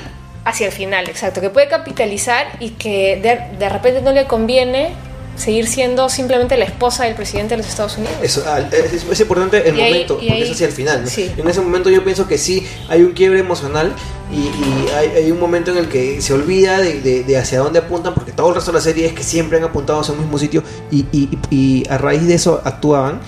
Este, y en ese momento simplemente es puta, y, a- actúa impulsivamente y se pone en una situación recontra Y complicada. hacia la próxima temporada, tal vez lo que se venga es que el principal enemigo y el que realmente puede hacer tambalear a Frank Underwood es Claire. Me hubiese gustado que, que existiese la oportunidad de que, eh, de que se puedan enfrentar electoralmente. No está descartado. Pero ya no se puede porque las nominaciones ya, ya pasaron. Pero van a haber más temporadas. Sí, pues, pero ya estábamos hablando pues, de cuatro años más. Y la las temporadas pasan en tiempo real, prácticamente. Entonces yo vamos a ver cómo, cómo, cómo, cómo se planta, ¿no? De, repente la oposición va a ser de otro lado, ¿no? Puede pasar al Congreso, no sé. Eh, momentazo, pues, de la, Para mí sí fue un momentazo de la, de la tercera temporada, el suicidio de este, de este compadre. Porque... Y hay varios mom- momentos también en, en- los que tú dices, carajo, ¿ahora qué mierda van a hacer estos güeyes?". o, o, o situaciones que, este... Situaciones que tienen que ver con la política internacional que dices, ¿cómo mierda van a manejar algo así, de esa manera, tan pendeja?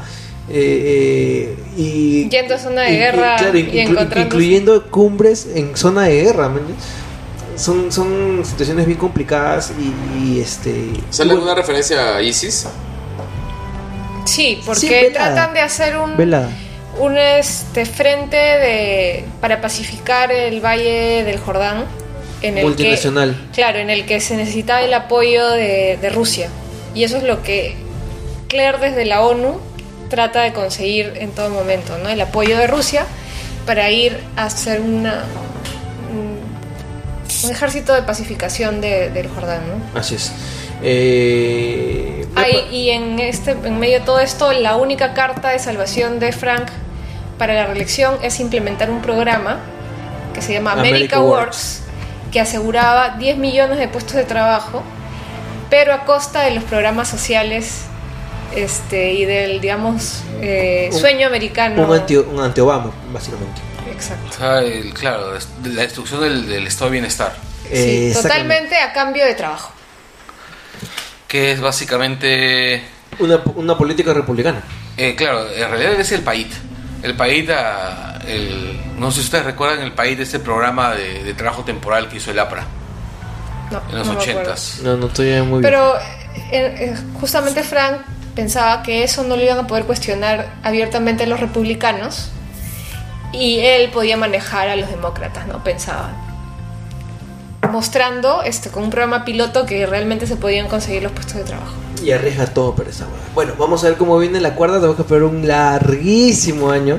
Felizmente que hay muchas series para ver, hay muchas cosas para, para relacionar. Así que gracias por haber seguido este especial de José Oscar. La próxima, el próximo año vamos con, con la cuarta temporada, a ver cómo nos vaya. A ver si la miran, pues, muchachos.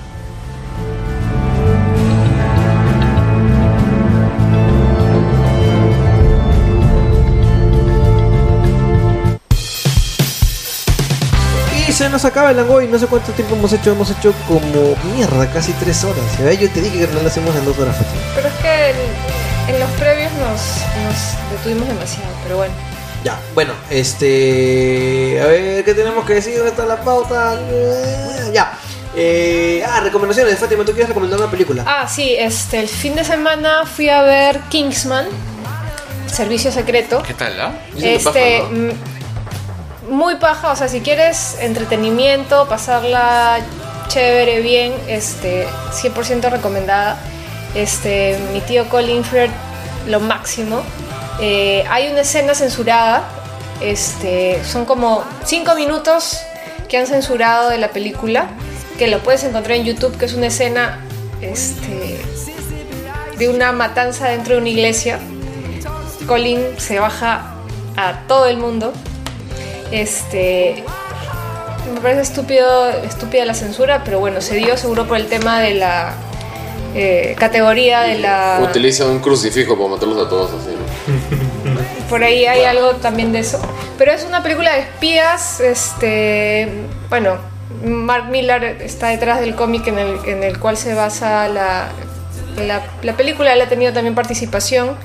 Este. Es un enfoque del tema de los espías británicos desde un estilo cómico de acción y muy entretenido. Está Michael Caine, Samuel L. Jackson, Colin Ah, sí. Firth, sí, Todo el una, mundo. sí, sí, todo el mundo, todo el mundo. Listo, Verdeman, estás perdido. Sí. Felipe. Ah, yo estoy jugando un jueguito que se llama Defense Grid 2, que es todo de oferta en Steam. Ya. Ya es un Tower Defense, pero es bien dinámico, bien infartante, digamos. Una vez que comienza la misión, no, no hay pausas para que tengas tiempo de poner tus torres ni nada. Cada segundo cuenta en que tienes que demorarte en, en ver dónde pones la torre, qué tipo de torre, cómo los gradeas y los bichos vienen al toque. Entonces, digamos, para hacer un- este tipo de juegos de estrategia en realidad es bastante emocionante, bastante dinámico. Ah, creo que todavía sigue de oferta porque justo es uno de los juegos que están moviendo con las Steam Machines. Entonces, si tienen una chance de comprarlo, De hecho, bueno, los, los juegos de Tower Defense suelen ser bastante estresantes, ¿no? Claro, depende. Lo que pasa es que usualmente a veces entre oleada y oleada hay cierta fase de planeamiento. En Claro, cambio, claro. acá las fases entre oleada y oleada son muy cortas Claro, o sea, yo, y, no, y no lo puedes pausar. por ejemplo, yo sigo pegado a un juego de Tower Defense que se llama Revenge of the Colossus. The Titans, perdón, Revenge of the Titans. Ah, es muy bueno, sí, yo lo he jugado también. Sí, y este, incluso con el tiempo para, para acomodar tus, tus torres que, que tienes y que no es corto, el juego es súper estresante. Es súper, súper estresante. Listo, yo tengo dos cositas. Primero, eh, me pasó el amigo César Santibáñez su cómic Panóptica. eh, no, lamentablemente no he tenido todo el tiempo este, para poder completarlo. Eh, eh, prometo que terminaré de esta, esta semana. Eh, igual leído el primer número, está bien bacán. Me gusta el estilo de dibujo. eh, no me acuerdo cómo se llama este el, el- el artista, pero me hace recordar bastante a Pablo Rivas, me parece que se llamaba el un chico que, que ganó concursos ahí en, el concurso de cómics de El de. Kang, el monje guerrero. No estoy seguro, pero el- Que, claro, que sí, sí, se- yo lo conozco, Pablo. Se le parece, eh, pero es bastante más estilizado. Me gusta bastante el, el- el estilo y sobre todo porque rescata una tradición que es rara. Si ya es rara en el cómic, es un poco menos rara en la literatura, pero igual es rara en el Perú, que es la ciencia ficción. Y desde el comienzo ya por ese detalle eh, me he enganchado. Entonces voy a terminar de leerlo, se lo voy a pasar también a ustedes para que le den una chequeada. Este, está muy bueno de verdad, está en blanco y negro y lo puedes conseguir en School. School Comic Store ahí en Arenales. Em, Además en el, en el cómic, eh, la segunda mitad del cómic es, este, es otra historia. En el primer número hay una, una historia corta que se llama B-Tower. que Me parece que, continúa en, la- en el siguiente número. No estoy seguro si, si es compartido todos los números que tengo, que son seis me parece. Este, esta historia de B-Tower, pero la cosa es que dentro de la revista vas a encontrar dos historias. Son mi- mitad mitad. Ajá. Yo tengo los primeros dos números. Ya, eh, nada, de, de todas maneras denle una chequeada, denle una chequeada y, y en School Comics, como les digo, lo pueden conseguir. Lo segundo es rapidísimo un juego que me ha hecho dejar Destiny. Eh, se llama Helldivers, es un juego eh, de vista cenital, es un shooter de campañas eh, bélicas que se juegan cooperativo de 4, que tiene bastante énfasis en el, en tema estratégico, aunque es un juego de acción, no es un RTS para nada. Pero mucha gente eh, a simple vista le puede recordar a, incluso a juegos como Dota o, R, RTS como StarCraft o, o este tipo de, de juegos de estrategia. Pero no, es un juego adrenalínico, complicadísimo, eh, que requiere bastante coordinación. Ya. El detalle importante es que tiene Friendly Fire, ¿ya? Así que hace que se ponga divertidísimo. ¿Free to play? Eh, no, eh, es exclusivo para PlayStation. Hasta Vita, Play 3 y Play 4 se puede jugar cross- crossplay. O sea, tú juegas en cualquiera de las, de las tres plataformas y puedes jugar contra cualquiera de las tres plataformas. Eh, está más o menos 18 dólares ahorita en oferta. Creo que su precio firme es 20 cocos. Y una de las cosas que más me gusta, muy aparte de que el sistema de juego ya de por sí es buenazo y es muy, muy divertido y adictivo, es que está basado en un setting futurista de ciencia ficción que está bien parecido a lo que era esta película este, de Verhoeven, este, Starship Troopers. ¿Ya? Ya, no, en el- no, no basado en el libro, sino más que nada en No, la eh, película. porque, porque en realidad las novelas y el, y el libro son bien. Y, y- y te, y te- y te- cuenta todo, te, te pones casi to- como 616 y, y Ultimate. Sí. La diferencia. te pone, te pone un setting bien, bien, bien entretenido. eh, un gobierno así fascistoide, autoritario, militar. eh, pero te lo contaba de una manera bien satírica. Este, es como que nadie se da cuenta de que están viviendo en una dictadura. Para ellos es, una, es una democracia. Entonces te dicen cosas como que, este, bueno, sí, la democracia es lo máximo. Tengo que este, a veces no me gusta que me pongan una cámara en, en- en la casa cuando estoy bañándome, pero bueno, son las pequeñas, los pequeños sacrificios que tenemos que hacer por tener un mundo democrático. Y este, o las campañas, este, las campañas interplanetarias, este, de conquista, que son prácticamente justificadas porque estamos expandiendo la democracia, así que te voy a dar un poco de este liberté. Hay, hay, detallitos así bien divertidos, este boletines de noticias y cosas así que hacen recordar bastante la película. Y todo ese conjunto de cosas, además del multijugador y, esos asun- asu- asuntillos de, de gameplay y mecánicas bien, bien este, novedosas, hacen que el juego está redondazo. Yo lo recomiendo y si pueden comprarlo en PlayStation, deben a comprar, pues está bien bacán. Y nada, se acabó la web. Ya, como siempre, saludamos a Marco, Giovanna, Diego, Danae y a toda la gente del Lútero de Marita, a Javier Albarracín, Diana Zorrilla, Terumisato y nuestros amigos de Invertarte. Recordarles que estamos en Facebook, facebook.com slash langoy, en Twitter, arroba el guion abajo langoy. Saludos a Ricardo Barandarán Galleta y al Chato Mauser. Ah, un gran abrazo chatito a este a Charlie Parra que se mandó un conciertazo ayer este en el, concierto de Slash. Y como siempre, langoy.utero.p, langoypodcast.com, déjenos sus comentarios, por favor, compartan los posts del Facebook. Y nada, muchas gracias, buenas noches, buenos días, buenas madrugadas, lo que sea. Nos vemos, chau, chau. chau,